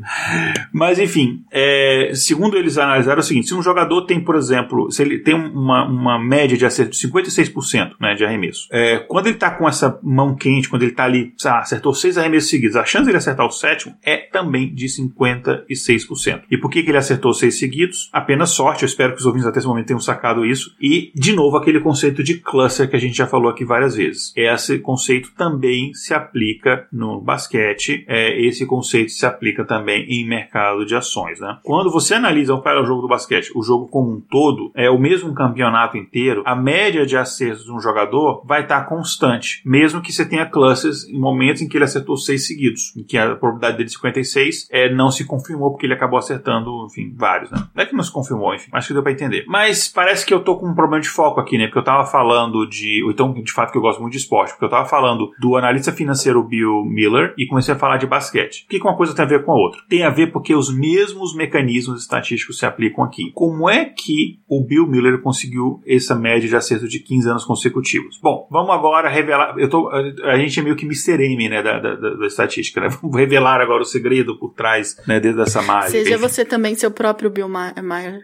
Exato, né? Seja seu analista quântico, enfim. Não, tô brincando. Vamos lá. É, primeiro, o que que isso tem, a, o sucesso do Bill Miller, uh, Miller, tem a ver com a falácia do jogador? Primeiro, o fato, as pessoas consideravam ele como um guru do, do, do mercado financeiro. Só que o fato dele ter acertado 15 anos consecutivos não aumentam a chance dele acertar os próximos anos, não aumenta a chance de sucesso dele. Por mais que ele, o Bill Miller, acredite nisso e use isso como marketing, por mais que os jornalistas da área achassem aquilo, por mais que os clientes do Bill Miller achassem aquilo, o fato dele ter tido sucesso durante 15 anos não garantia que ele ia ter sucesso dali para frente. Então, aqui a gente cai uma outra vez na falácia do jogador. O mercado de ações é um pouco também uma questão de um jogo, né? Só que tem mais segredos em torno disso, tá? Os acertos dele aconteceram de fato é, por duas coisas. Primeiro, ele teve uma certa manipulação das informações. Não posso afirmar, eu não quero tomar processo que foi de propósito, pode ter sido também uma coisa aleatória. Viu? Ó, se você tá ouvindo aí, advogados de Bill, Bill Miller, por favor, não, não nos leve a mal. Isso é apenas uma análise de estudo. A gente não está afirmando nada e isso, isso não tem poder no, no, perante a corte. e nem é uma análise nossa, primeiro, enfim, esse sucesso dele foi analisado por várias pessoas depois dele, papers publicados, livros publicados uh, a respeito disso e a conclusão é que foi de fato a sorte. Mas vamos entender um pouco melhor. Em um desses anos de sucesso dele, vou pegar por exemplo aqui 2004, os ganhos que ele teve ficaram um pouco abaixo de 12%, ok? Que pode ter se considerado um ganho bom. Foi 11 ponto alguma coisa, os ganhos anuais que o fundo dele teve. Só que a média do mercado foi de 15%. Aí você pensa, ok, foi um ano que ele não ganhou. Não, mas se você for olhar lá, ele colocou aquilo ali como um ano de sucesso, que ele ganhou. Por quê? Primeiro, a gente está fazendo. Aqui tem um exemplo clássico de você comparar maçãs com peras. O mercado é, usava a média aritmética de ganhos. Já o Bill, ele usava uma média ponderada, ou seja, ele dava um peso maior para as ações que tinham uma maior capitalização, que pagavam mais dividendos. Porque tem ações que eles pagam mais dividendos por lucro, ou seja, ele paga um lucro maior para os seus acionistas, tem outras ações que pagam um lucro menor porque eles reinvestem parte dos ganhos. Então, aquelas que pagavam dividendos maior, por exemplo, um AT&T, que é uma empresa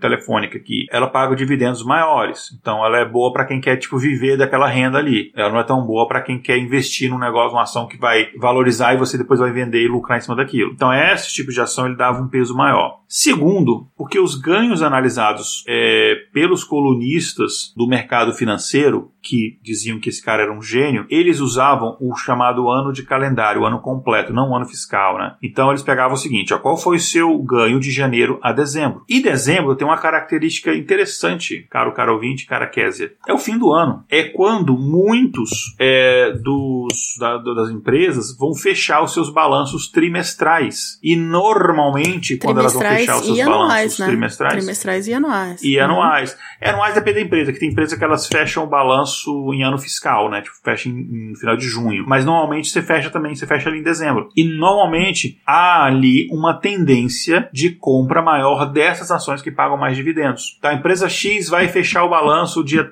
sei lá, dia 20 de dezembro. Você ver uma tendência maior de pessoas comprarem aquelas ações, especularem mais em cima nos dias anteriores que ela vai divulgar os seus resultados financeiros. Então, por isso, dezembro, normalmente você tinha um ganho um pouco maior, tá? Agora, se você analisar quaisquer 12 meses, sei lá, de setembro a agosto do ano seguinte, algo assim, ou de março a fevereiro, sei lá, qualquer sequência de 12 meses, o desempenho dele foi pior do que a média do mercado em 30 vezes. Ou seja, os acertos dele foram devido à sorte e à metodologia que foi aplicada. O fato dele dar um peso maior aos investimentos que normalmente rendem mais, contando se, usasse, se o mercado usasse também a média ponderada igual a ele, ele teria sido desmascarado. Falar, não, ok, ele não ganhou tanto. Quando aplicada a média ponderada no mercado e comparado com a média ponderada dele, aplicada a mesma metodologia, os estudos indicam que ele acertou, é, ele teve um desempenho melhor, é inferior a 50% das vezes. Pois é, então isso é uma, uma ginástica estatística praticamente, né? Então, ele é o cara fazendo assim, ele consegue ganhar qualquer coisa, né? Qualquer ano que ele quiser. Se tá com, com, é. com, com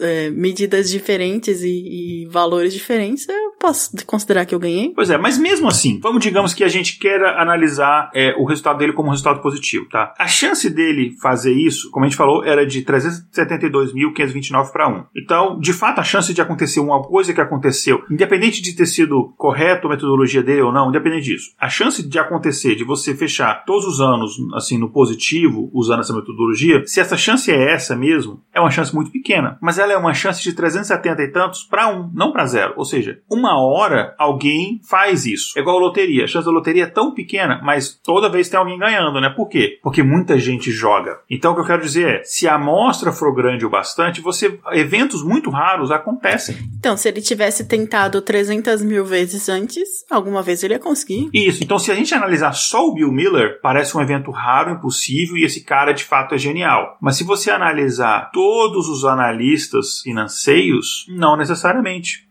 E é essa análise que eu, eu queria propor aqui pro, pra gente. É, mas deixa eu explicar um pouco melhor aqui. Na época que ele foi considerado esse guru genial, havia cerca de 6 mil pessoas com o mesmo cargo que ele, ou seja, 6 mil gerentes de fundos de investimento em Wall Street. Eu arredondei o número 6 mil, não é exatamente 6 mil, 6 mil e alguma coisa, pouco acima de 6 mil, tá? E havia também diferentes intervalos de 15 anos, não precisa ser os 15 anos especificamente que ele escolheu ali, podia ser 3 anos para cá, 3 anos para lá, igual o exemplo que você tinha citado do nosso Leonard, esqueci o sobrenome dele, nosso analista é, esportivo, que, isso, pode ser 15 anos diferentes. Se você levar isso em consideração, a chance de que você tenha dessas 6 mil pessoas, uma delas que tem esse desempenho durante 15 anos seguidos, sabe qual é? É de 75%, é altíssima. É a mesma coisa. A ganhar na loteria é muito difícil, mas se eu jogar um bilhão de jogos, sei lá, um, não, nem precisa tanto, sei lá, 5 milhões de combinações diferentes de jogos, a minha chance é altíssima. Então é a mesma coisa que aconteceu aqui. Um fenômeno como o Bill Miller, apesar de todos os problemas, é muito difícil, mas não é impossível. E ele acaba acontecendo, e mesmo assim ele é aleatório. Apenas o tamanho tamanho da amostra, e quando eu falo tamanho da amostra, eu estou falando de duas variáveis, que é quantidade de analistas e tempo, ela é grande o bastante para que isso seja comum. Aqui eu não estou dizendo que não existe nenhum analista financeiro que entenda de mercado e que tenha de fato algum tipo de insight. Eu não sei, eu não analisei, por exemplo, o, o Warren Buffett, né, que diz que esse cara de fato é um gênio. Não analisei, não entrei nenhum estudo em relação a ele. Enfim, ele pode comprar todos os advogados do mundo para me processar. Mas eu não estou dizendo que isso não exista um cara que de fato ele entenda o mercado e, e, e não devido à aleatoriedade, que ele tenha, sei lá, uma chance maior de, ter um, de te indicar um investimento bom do que outro. Mas a grande maioria das vezes, as pessoas que se colocam com esses gurus financeiros, eles reportam para você o sucesso, eles escondem os fracassos, mas se você analisar tudo, o acerto dele é o mesmo que o do que você teria basicamente chutando. E eu, por exemplo, eu, invisto pouquinho dinheiro, invisto aqui coisinha merreca, é, e eu percebi que eu faço minhas escolhas, eu não fico, eu não,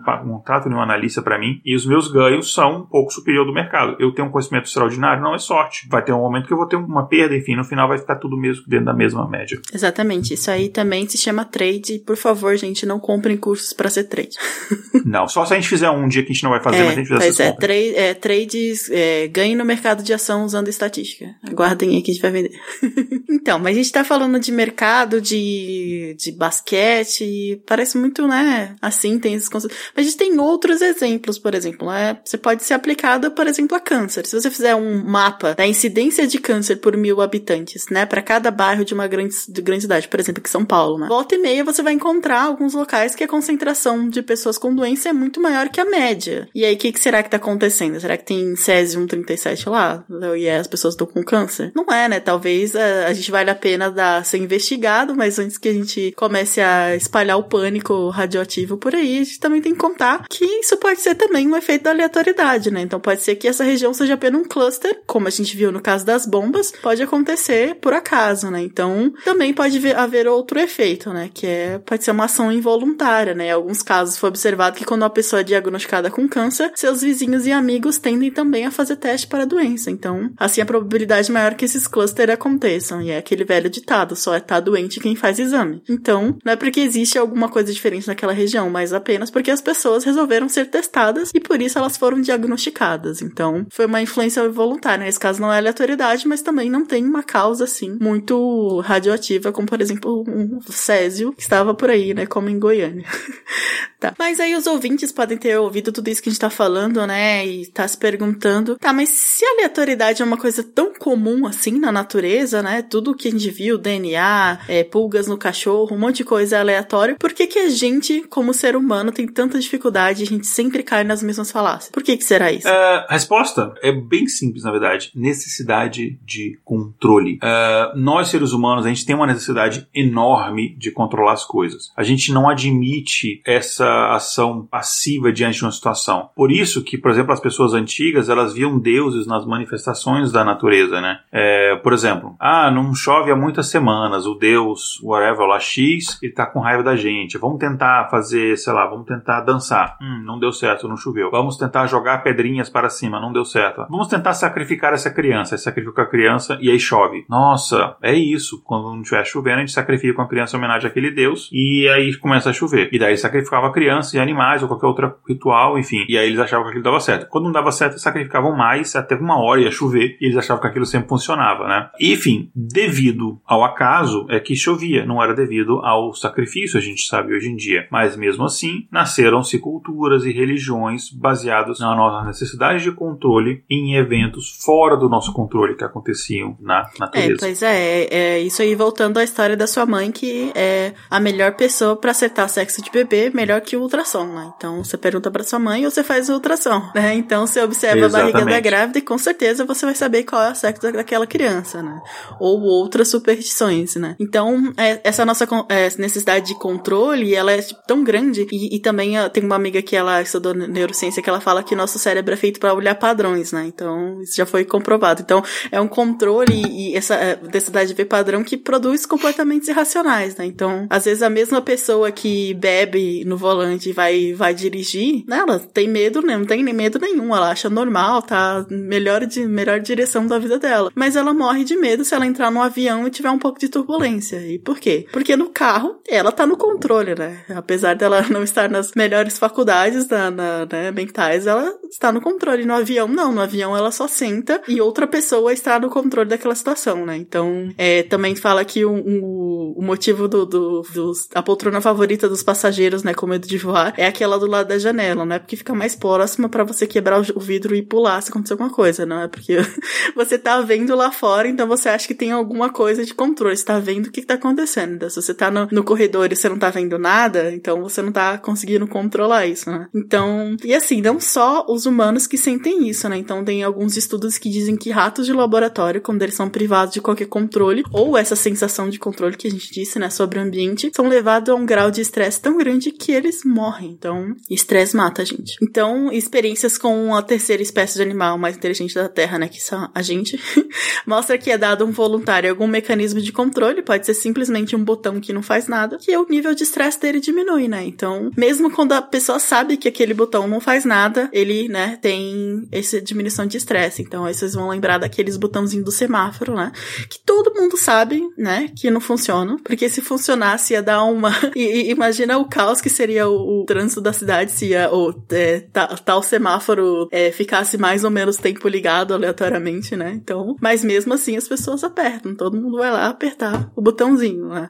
Pra ver se a gente consegue atravessar mais rápido. Pois é, e tem um, um estudo feito pela pesquisadora Erin Langer da Universidade de Harvard, que ela, inclusive, é uma das maiores pesquisadoras, até em número de trabalhos é publicado sobre isso, é desse assunto. É, segundo um, um, um estudo que ela fez em casas de repouso para idosos, é, alguns pacientes dessa casa de repouso, eles receberam, ela dividiu em dois grupos, né? Então, grupos pacientes receberam o direito de escolher como é que o quarto que ele ia ficar naquela casa de repouso seria decorado. A posição da cama, do armário, da poltrona, enfim, ela, eles iam ajudar a escolher a posição dos móveis e eles teriam o direito de escolher que planta decoraria o quarto, que cada quarto tem uma planta. Então, eles teriam esse direito. Um outro grupo não teria esse direito. Eles chegariam, o quarto já estaria ali decorado, bonitinho, uma plantinha escolhida, tá? E ela queria ver, basicamente, se havia algum tipo de alteração nos indicadores de saúde, estresse, saúde mental dessas pessoas, apenas por elas terem o, o, o, esse, essa sensação de controle. Que pensa que não é, uh, não deva ser, eu não estou muito longe de chegar lá, mas enfim, não deva ser uma situação fácil você sair da sua casa e ir para uma casa de repouso, uma casa estranha, enfim, longe dos seus familiares. Deve ser um, uma situação é, para muita gente um pouco traumática. Então ela queria saber se aliviaria isso eles terem um pouco de participação nesse tipo de coisa, tá? E o que esse estudo observou que os indicadores de saúde e bem-estar mental do grupo que teve controle sobre o ambiente eram muito melhores do que o outro grupo. E, uma coisa triste, a taxa de mortalidade entre essas pessoas com a sensação de controle era metade do outro. É triste não porque esses grupos que tiveram controle é, morreram menos, mas por causa do outro grupo, né? Se tivesse sido dado essa oportunidade, eles não ter, eles teriam morrido menos. Mas isso permitiu a gente ter, compreender um pouco melhor. É, então esse estudo ele confirma o fato de que dar controle às pessoas causa uma sensação de bem-estar física e mental. Então, às vezes, você pode causar um, um, um bem-estar, melhorar a saúde das pessoas com mecanismos muito simples que não custam praticamente dinheiro nenhum. E tem estudos semelhantes feitos com crianças, que, inclusive pela própria Ellen Langer, que percebeu-se que nas crianças que você ensina a elas mecanismos de controle, mesmo que são mecanismos fakes, né? Você não tem controle na sua situação, mas você ensina truques de controle, é, questões como é, ataques de raiva ou mesmo medo de escuro são até em, são até 75% menores. Então, por exemplo, digamos que a gente tem uma criança que ela tem medo, às vezes ela tem medo de escuro, dificuldade de dormir. Aí você dá um animalzinho de pelúcia para essa criança e você explica para ela, olha, toda vez que você estiver com medo, você abraça esse animalzinho muito forte e você, enfim, vai ficar protegida. Ou o famoso, né, quem não teve isso, né, tá com medo de escuro, você se cobre inteiro com o cobertor. Porque o cobertor é o escuro. Se tiver alguma uhum. Exato, esse cobertor ele te dá essa sensação de controle. É a mesma coisa do bichinho de pelúcia. Então, eles perceberam que nessas crianças, por exemplo, elas têm mais horas de sono e com mais qualidade, tá? E esse efeito é ainda maior se você dá à criança a habilidade de escolher qual bichinho de pelúcia ela vai dormir e escolher o nome do bichinho de pelúcia. Esses números são ainda melhores, né? O mesmo acontece, por exemplo, em crianças que têm problema de, de, de controlar as próprias emoções. A criança que ela fica muito empolgada, muito animada e corre, quebra as coisas e se machuca ou a criança que de repente tem ataques de raiva e fica muito nervosa. Aí vocês podem ensinar truques simples que não tem nenhum efeito, mas é, são placebos, né? Então você fala assim, por exemplo, quando você ficar muito nervosa, você aperta o seu dedo polegar, ou então você conta até tanto, ou você respira fundo. Na prática, isso não faz tanto sentido, não tem, não, não é liberado um determinado hormônio X ou Y porque você apertou o seu polegar ou você respirou fundo. Mas isso dá uma sensação de controle que tem um efeito prático que de fato ajuda a pessoa a se acalmar. Deve ser algum ponto de acupuntura que a gente não descobriu ainda, não é? Não? é, não sei. A acupuntura é uma coisa que eu, eu não sei ainda, eu uhum. tenho que ler mais a respeito. É, eu acho que tem muita coisa ali de interessante que funciona a acupuntura, mas eu não posso afirmar que eu tenho que ler mais a respeito. Mas é, é um efeito placebo, e isso, efeito placebo, a gente vê que de fato existe muitas coisas, né? Sim. É, outros estudos da, da Ellen Lander, né, ela também fez é, nessa mesma área de controle, nesse mesmo, mesmo contexto, né? Então, em um deles ela pegou um grupo de, estu de estudantes de Yale e colocou cada um deles separados para assistir uma moeda sendo lançada. Então, eles iam sentar e só assistir, não ia ser eles que iam lançar, nem eles também iam fazer nada sobre isso, eles só iam assistir. É, do mesmo jeito vocês estão vendo agora quem tá aqui na live, o Igor lançando uma moeda. é, e aí eles tinham que prever o que, em que lado a moeda cairia. Então, eles aí não tinham informação do Super Bowl, mas eles iam ter que prever qual lado da, da moeda que ia cair. Só que assim, ela manipulou um pouquinho, né? Às vezes os cientistas têm essa liberdade poética aí de manipular o experimento para que todas as vezes eles acertassem exatamente 50% das vezes. Então, a probabilidade era exatamente a mesma, né? Então, ela não queria que não tivesse nenhum cluster, né, acontecesse e pudesse influenciar aqui o experimento, porque ela não tava, não era um experimento estatístico de, né, qual a porcentagem de, de vezes que a moeda cai. Era um experimento de controle do, dos estudantes, né? E no final, uhum. é, que isso acontecia, ele, ela fez várias perguntas para eles, né, sobre qual, qual eles achavam que era a habilidade deles de, de prever, né? Então eu chegava pra ele e falava assim: será que você, é, você acha que você foi muito bom em prever ou você não foi bem? Acho que né, você acertou bastante. E aí, 40% deles achavam que se eles tivessem sofrido alguma distração, eles teriam acertado menos. Então, se eles de repente é, tivesse outra pessoa na sala ou eles virassem a cabeça por algum momento, eles iam acertar menos, né? E o grupo que teve mais acertos no começo saiu com uma percepção maior de que realmente eles tinham alguma habilidade né? Então, é, se ele entrou no experimento e começou a acertar várias vezes no começo, ele tinha essa noção de que ele tinha muita habilidade, mas, como a gente falou, né, ela manipulou para que fosse 50% 50%, né? Então, todos esses estudantes, eles eram inteligentes, né, educados em estatísticas, e mesmo assim eles caíram na falácia do jogador que o Igor falou mais cedo, né? Então, e na vida real, esse efeito que a sensação de, de controle que a gente tem, né, em eventos aleatórios, e achar que eles têm algum sentido é às vezes menos óbvio, mas também existe, né? Então a gente costuma lembrar de coisas que a gente fez ou deixou de fazer e falar, ah, foi por isso que aconteceu. Então, a questão da cueca suja que a gente já falou, é a questão de outras coisas, né? Eu fiz isso naquele dia e, e aconteceu, sabe? Como se a gente tivesse algum controle sobre todos esses aspectos, né? Então, a verdade é que às vezes é tudo acaso, né? Então, ele tem um papel muito mais importante. E não é que a gente não tenha nenhum controle. Calma, gente, a gente não vai sair daqui falando que não importa o que você faça, o acaso vai governar sua vida e você deveria abrir mão de tudo. Não é isso, né? A gente tem controle, mas, né, determinadas ações aumentam a determinada de, de, de alguns, a, a chance de algum resultado. Então, o cara ser o LeBron James ou ser o Igor, né, vai ser mais fácil dele acertar a cesta de três pontos, né, ou não. Mas, né, se você, por exemplo, algumas coisas é coisa, e algum exemplo é, se você estuda numa área que paga mais bons salários, maior é a sua chance de ter uma vida financeira estável, né? Só que algumas coisas acontecem ao, totalmente ao acaso e podem mudar isso completamente. É, deixa eu pegar, por exemplo, o exemplo da minha vida aqui. É, quando eu fico pensando, por exemplo, por que, que eu tô exatamente aqui agora? Não digo nem gravando intervalo de confiança, porque isso já seria é, outras questões completamente aleatórias também. Mas por que que eu, eu estou aqui fazendo o tipo de trabalho que eu faço? Eu estou morando nos Estados Unidos, enfim, por que que eu estou exatamente aqui? Se eu pegar, é, foram tantas coisas ao acaso, por exemplo, é, eu vou resumir muito a história. Eu vim para os Estados Unidos por causa de uma empresa que eu comecei a trabalhar, que era uma empresa americana, que eu comecei a trabalhar do Brasil, fazer viagens constantes para os Estados Unidos, viajava 5, 6 vezes por ano para os Estados Unidos, até que chegou um momento que, quando saiu meu visto de trabalho, eles falaram, não, vem para cá, é, porque não faz sentido a gente ficar pagando para você vir, é muito caro. E, enfim, meio relutante eu acabei, acabei vindo. Só que eu só comecei a trabalhar para essa empresa porque antes eu trabalhava para uma empresa que é uma empresa brasileira que eles tinham parceria e a gente trabalhava juntos em alguns clientes no Brasil, enfim, que a gente representava um, alguns softwares que eles produziam. E eu só fui trabalhar nessa empresa porque aleatoriamente eu decidi um determinado dia responder um e-mail de um colega, também professor na, na faculdade que eu dava aula, que estava falando: olha, eu vi essa vaga de emprego aqui, talvez alguém é, tenha interesse. Eu normalmente não olhava o sisteminha, não é bem um sisteminha de, de como se fosse um, um, portalzinho interno dos professores. Eu nunca entrava lá. Eu entrava, é, por exemplo, uma vez por mês, só para ver se tinha alguma coisa lá que eu tinha que agir. E coincidentemente eu entrei aleatoriamente num determinado dia que tinha aquele negócio eu respondi aquela vaga primeiro e acabou acontecendo aquela vaga. Aleatoriamente eu fui dar aula naquela faculdade, que eu poderia ter dado aula em outras duas faculdades que eu tinha as propostas, eu escolhi aquela dali, porque tinha, só porque aleatoriamente tinha alguns colegas é, meus de mestrado do ITA que também davam aula lá. Teve um monte de eventos aleatórios. E detalhe, que isso aconteceu porque eu fui me eu saí de Brasília e fui morar em São José dos Campos. E o fato de eu ter morado em São José dos Campos não tem nada a ver com o ITA, porque eu fui entrar no ITA depois. Foi absolutamente aleatório, porque quando eu fui sair de Brasília para ir para São José dos Campos, eu literalmente a minha na, na época minha minha noiva que depois a gente,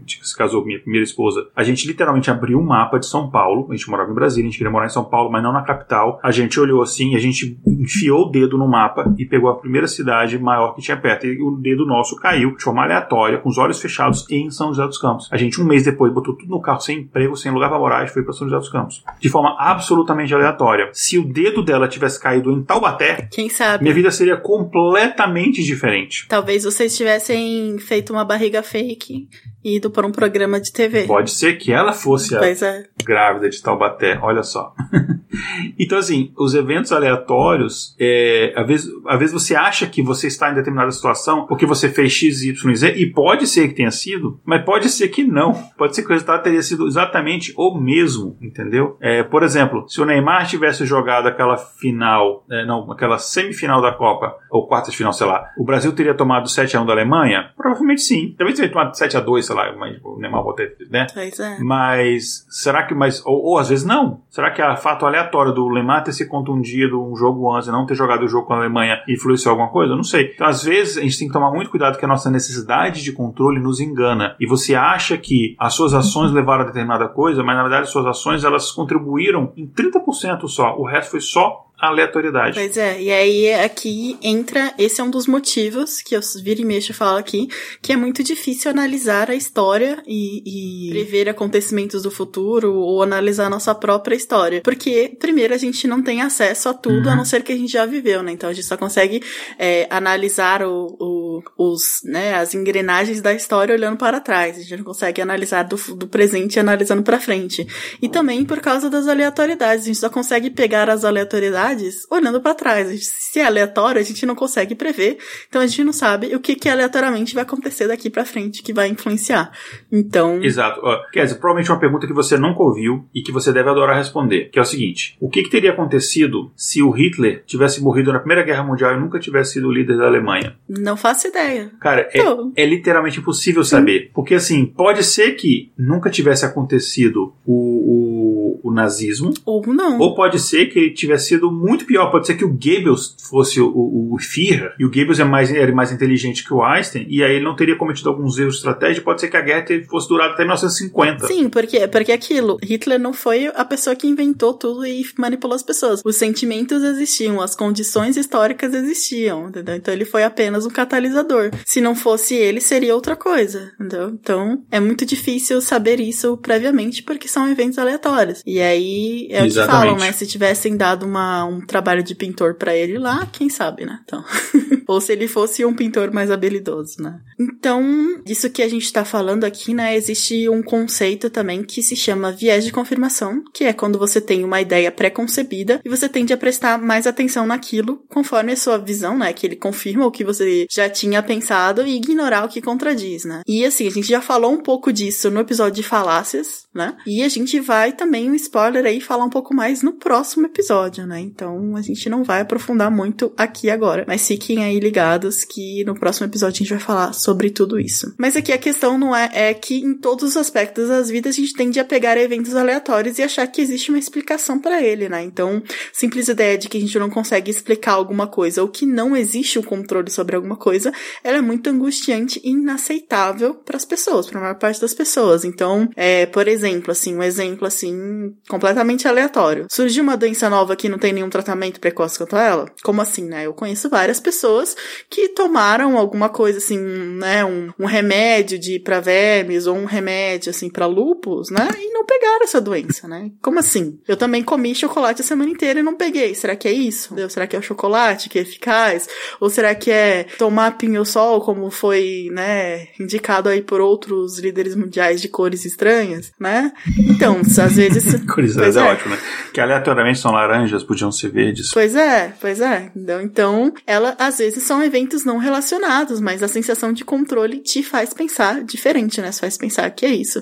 E aí, só a gente, antes de encerrar o episódio, dizer que nem tudo é aleatório, como eu disse para vocês. A gente não tá aqui para dizer que sua vida é uma mentira e que você não deva fazer nada, deixar tudo a, a, a, nas mãos do caos, né? Mas sim, a ciência nos dá métodos de encontrar correlações reais entre os fatos. Então, existem sim medicamentos eficazes contra algumas doenças, mas nem todos. Existe uma forma de saber se vai chover amanhã ou não, né? Não é só porque a gente teve, né, aquela cirurgia lá, deu, deu uma doída, né? Então, existem sim ações que a gente pode fazer que vai, né, piorar ou não a vida das pessoas, né? E nem tudo é aleatório, né? Então, aleatoriedade não quer dizer uniformidade, e muitas coisas que a gente acha que existe uma causa aparente aconteceram só devido ao acaso. Então, o nosso papel é tentar descobrir o que são uma coisa e o que é outra coisa e não deixar ser enganado pelas aleatoriedades da vida, né? E é isso, espero que vocês tenham gostado desse episódio. É, a gente falou aqui de várias coisas, espero que vocês tenham sido uma boa ferramenta para vocês, para vocês ficarem mais atentas e menos angustiadas quando tiverem coisas que não estão dentro do seu controle e também não caírem tão fácil nessas propagandas aí, principalmente de trader vou falar de novo, gente. Não faça o curso de trader, entendeu? e é isso. Quer, tem alguma consideração final sobre esse assunto? Só perguntar se algum dos ouvintes que estão nos ouvindo aqui pela live se tem, tem alguma pergunta sobre isso. E só é, afirmar mais uma vez o que a Kézia falou. As nossas ações, obviamente, elas importam, só que a aleatoriedade ela tem um papel muito importante nas, no, nos eventos, ok? Então, quando a gente estava preparando essa pauta, eu tinha um medo de a gente falar dessas questões de se analisando várias coisas e no final várias coisas que parecem óbvias. Fulano fez X e aconteceu Y e na verdade é, essas coisas são tem um papel da aleatoriedade teve mais importância do que de fato as ações. Então a gente não está querendo dizer que, que, que, suas ações não importam mais uma vez. O Kézia falou, eu quero falar também só para deixar isso muito claro, tá? Não, a gente não está incentivando ninguém a ter uma ação, uma atitude uh, ou irresponsável por um lado ou uma atitude passiva do outro lado, né? Por mais que a gente não tenha controle total sobre as situações, por mais que você, por exemplo, estudar nas melhores universidades, os cursos mais badalados não te garantem que você vai ter, por exemplo, uma carreira estável ou uma vida financeira estável, mas você aumenta a sua chance. Então, você tentar aumentar a sua probabilidade ali a priori de uma determinada coisa que você quer aconteça, por que não? Mas se não acontecer, não se sinta culpado, achando que você é uma pessoa horrível, que pode ser simplesmente que foi uma coisa aleatória. E se aconteceu vários eventos ruins na sua vida, não acho que você está vivendo uma maré de azar. É simplesmente um cluster de eventos ruins e depois as coisas vão voltar à média, vão voltar ao normal. Cara, eu, eu acabei de fundar a estatística de autoajuda. Eu sou pois um é. eu, vou, eu tinha que achar uma forma de ganhar dinheiro com isso. Não, mas tô falando sério, agora falando sério. É tipo assim, enfim. Agora eu lembrei daquela musiquinha do, do Monty Python quando termina a vida de Bahia, né? Que ele fala, né? Veja sempre o lado bom da vida, né? Pois é, veja sempre o lado médio da vida. É, exatamente. Com a nossa estatística de autoajuda, né? Pois é. Então, gente, é isso. É... Lembrando que o episódio ainda não acabou, só acabou o assunto principal. Agora a gente vai pro nosso quadro Espaço Amostral.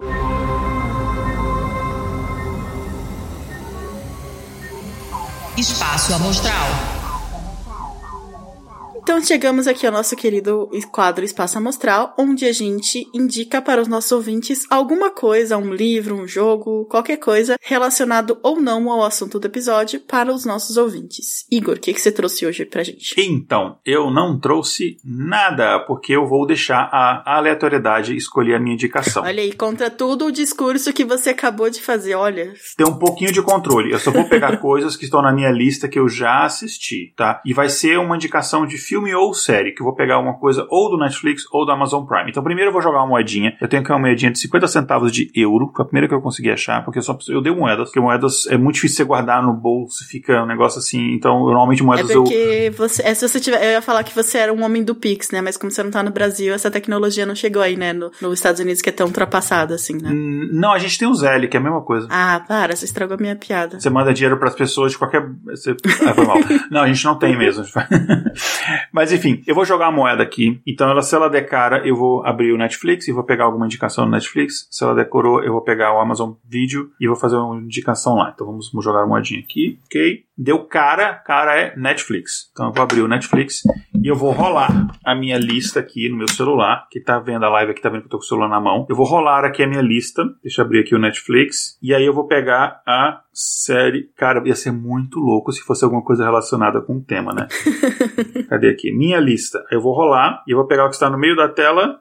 Caraca, parece que é de sacanagem. Mas enfim, apareceu aqui uma série, é uma série antiga. Acho que essa série ou foi cancelada ou já acabou, mas ela é muito boa. E eu acho que tem relação com o tema. Chama a série Travelers, que acho que no Brasil saiu como. Acho que eu não conheço. Viajantes do Tempo. Viajantes do Tempo. Eu vou dar um pequeno spoiler, mas é um spoiler que você descobre com 5 minutos do primeiro episódio. O Travelers é basicamente o seguinte: é uma galera que eles são.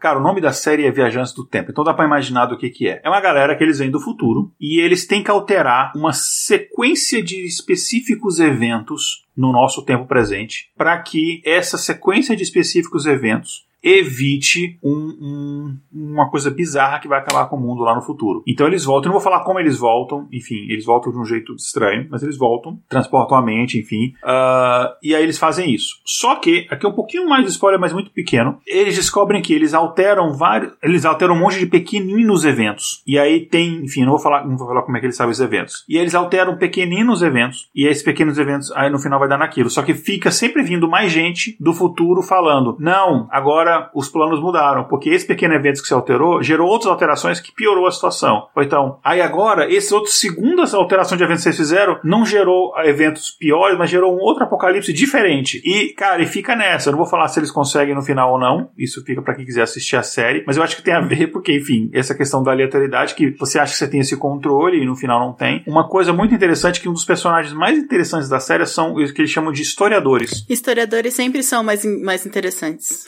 Sim sim. E neste caso aqui, aqui o comentário aqui da nossa ouvinte Carmen falou: já assisti, é ótimo, mas não teve fim. O melhor acho que foi cancelado. É, mas mesmo assim, não teve um fim, mas vale a pena assistir, na minha opinião. Os historiadores, eles são pessoas que eles, eles decoram diversos eventos do passado. E eles têm uma memória absurda. Então, assim, os caras, por exemplo, precisam de dinheiro para fazer as coisas que eles têm que fazer. Então, o historiador, ele sabe, por exemplo, todos os números de loteria que saiu. Então, os caras sabem, pô, eu preciso de tanto dinheiro. Ele vai lá e joga, ele sabe que dia é hoje. Ah, ah ok, vou, joga que não tá na loteria e vai dar tal coisa. Ele sabe, pô, a gente vai ter que, sei lá, fazer tal coisa. É, sequestrar sequestrar fulano de tal. Aí ele sabe, ah, dia tal, fulano de tal, a tal hora vai estar em tal lugar. Então os caras sabem isso aí. É, ó, nosso ouvinte Calma comentou aqui na, na live aqui, vale a pena sim. É, então essa série, que, cara, é muito louco. É, é praticamente um cluster, né? Escolhido aleatório, quem tá aqui na live viu, joguei a moeda, vi, peguei no Netflix e deu essa série que tem a ver com o tema. Se bem que eu acho que eu conseguiria fazer uma manobra aqui e escolher. E tem... É, esse é igual o Bill, Bill Miller, a gente tá falando errado, o Miller. Você faz uma ginásticazinha aí pra caber.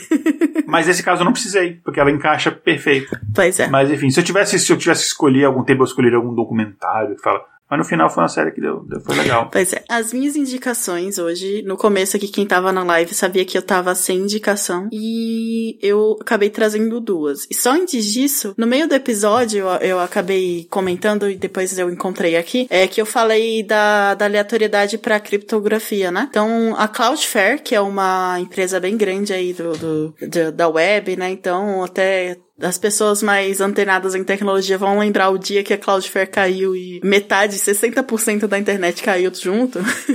Você lembra desse dia? É, então, é uma empresa uhum. bem importante aí para todo mundo. Ela utiliza é, criptografia gerando através daquelas lâmpadas, lâmpadas de lava, sabe? Aquelas acho que elas não são tão comuns aqui no Brasil. Eu, eu realmente não, não, nunca vi ninguém tendo isso.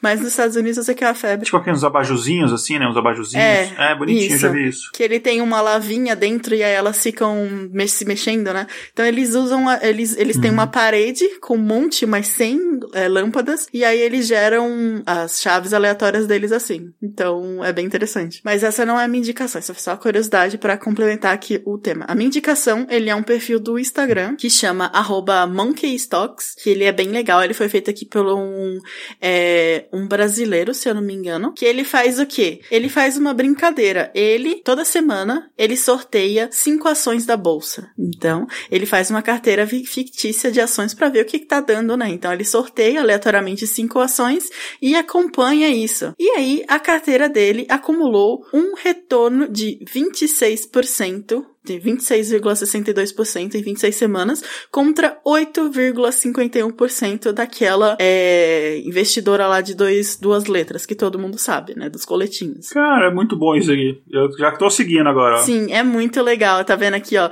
É, acumulado, ele, ele foi tipo. Não foi a diferença mínima, foi a diferença muito grande. Ele fez 26% e todas as outras fez, sei lá, entre 7 e 8%, sabe? Então, é bem legal acompanhar. É, ele mostra lá como ele fez fez esse experimento e aí ele posta outras coisas nesse perfil também. Eu dei uma olhada aqui. É, e na verdade eu peguei isso em outro podcast que eu vi que falou dele. Então essa é a minha primeira indicação. E aí a segunda indicação é mais bobinha. Ele é um site que se chama theuselessweb.com, né, .com, que ele só é um, um site que tá aqui, né? Take me to a useless website. Então ele tá escrito aqui, me leve para um site inútil. E aí você clica aqui no please, por favor, e ele te leva aleatoriamente para algum site inútil da internet. Então se você quiser passar e perder algumas horas na internet fazendo nada e, e procurando. Eu fiz aqui e tem assim, that'sthefinger.com, que basicamente tem um desenho de uma mãozinha fazendo assim. É, exatamente isso. fazendo assim, né? uhum. né? Só quem tá vendo a live tá sabendo, enfim, eu tô mostrando o dedo do meio. Não é para vocês, ouvintes. Pois é, eu, colo eu coloquei aqui e ele, ele me levou pra um site que só tem um monte de gif de daqueles hot dog de palito. Só isso, entendeu?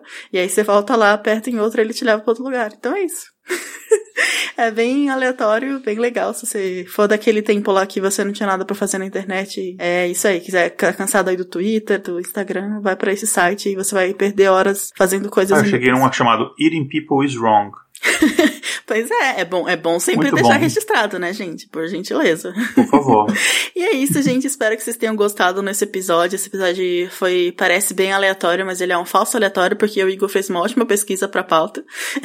e se vocês tiverem mais alguma dúvida, algum feedback, mandem mensagem pra gente, nos siga nas redes sociais, nos apoie, assim como o Igor já colocou aí a mensagem subliminar no meio do episódio. E é isso, Igor. Suas considerações finais, seu jabá, se tiver algum. Ah, bom, meu jabá, meu site, igoralcantara.com.br, lá você vê os, os episódios de podcast que eu já participei. Minhas considerações finais, então, eu espero que vocês tenham gostado e nos apoiem. É uma coisa que não, eu não canso de, de enfatizar. Enfim, a gente precisa do seu apoio. É, nossas despesas mensais, elas estão bem maiores em comparação aos, aos anos anteriores. A gente cresceu a equipe e tal, as coisas custam dinheiro, enfim. Então, a gente precisa do apoio de vocês pra gente continuar. E a gente, obviamente, é, também dá alguns mimos para vocês, recompensa, por exemplo, participar das gravações e homenagear vocês nos episódios episódios, etc. Ok? Então é isso. E espero que vocês tenham gostado. Isso, e se vocês não puderem, né? Eu sei que a gente tá passando por um tempo difícil, nos acompanhe, né? Agora eu acho que a gente não chegou a falar aqui no episódio principal, mas a gente tá tendo vários conteúdos novos e legais lá no nosso Instagram. Então, se você é dessa rede aí zuckerbergiana, acompanhe-nos. Tem uns vídeos legais que o Igor produz de gravata borboleta. Você não vai querer perder isso, né, gente? isso, e tem também, eu tenho os vídeos da Carla, Sim, tem outros tem... conteúdos que a gente tá tentando produzir. De segunda a sexta sempre tem alguma coisa nova no nosso nosso Instagram. A gente tá com programas lá, né? Tipo, curtinhos, videozinhos de 5 minutos pois e tal. é. Então é isso, gente. Muito obrigada. Tchau, tchau. Tchau, tchau. Tchau, tchau, gente. Na Estrada Nova.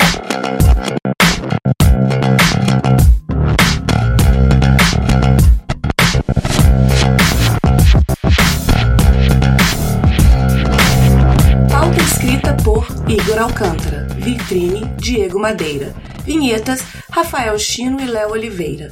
Voz das vinhetas, Letícia Dacker e Mariana Lima. Redes sociais e marketing, Vanessa Vieira. Gerência de projetos, Késia Nogueira. Edição, Léo Oliveira. Para saber mais sobre o nosso projeto ou nos apoiar, visite intervalodeconfianca.com.br.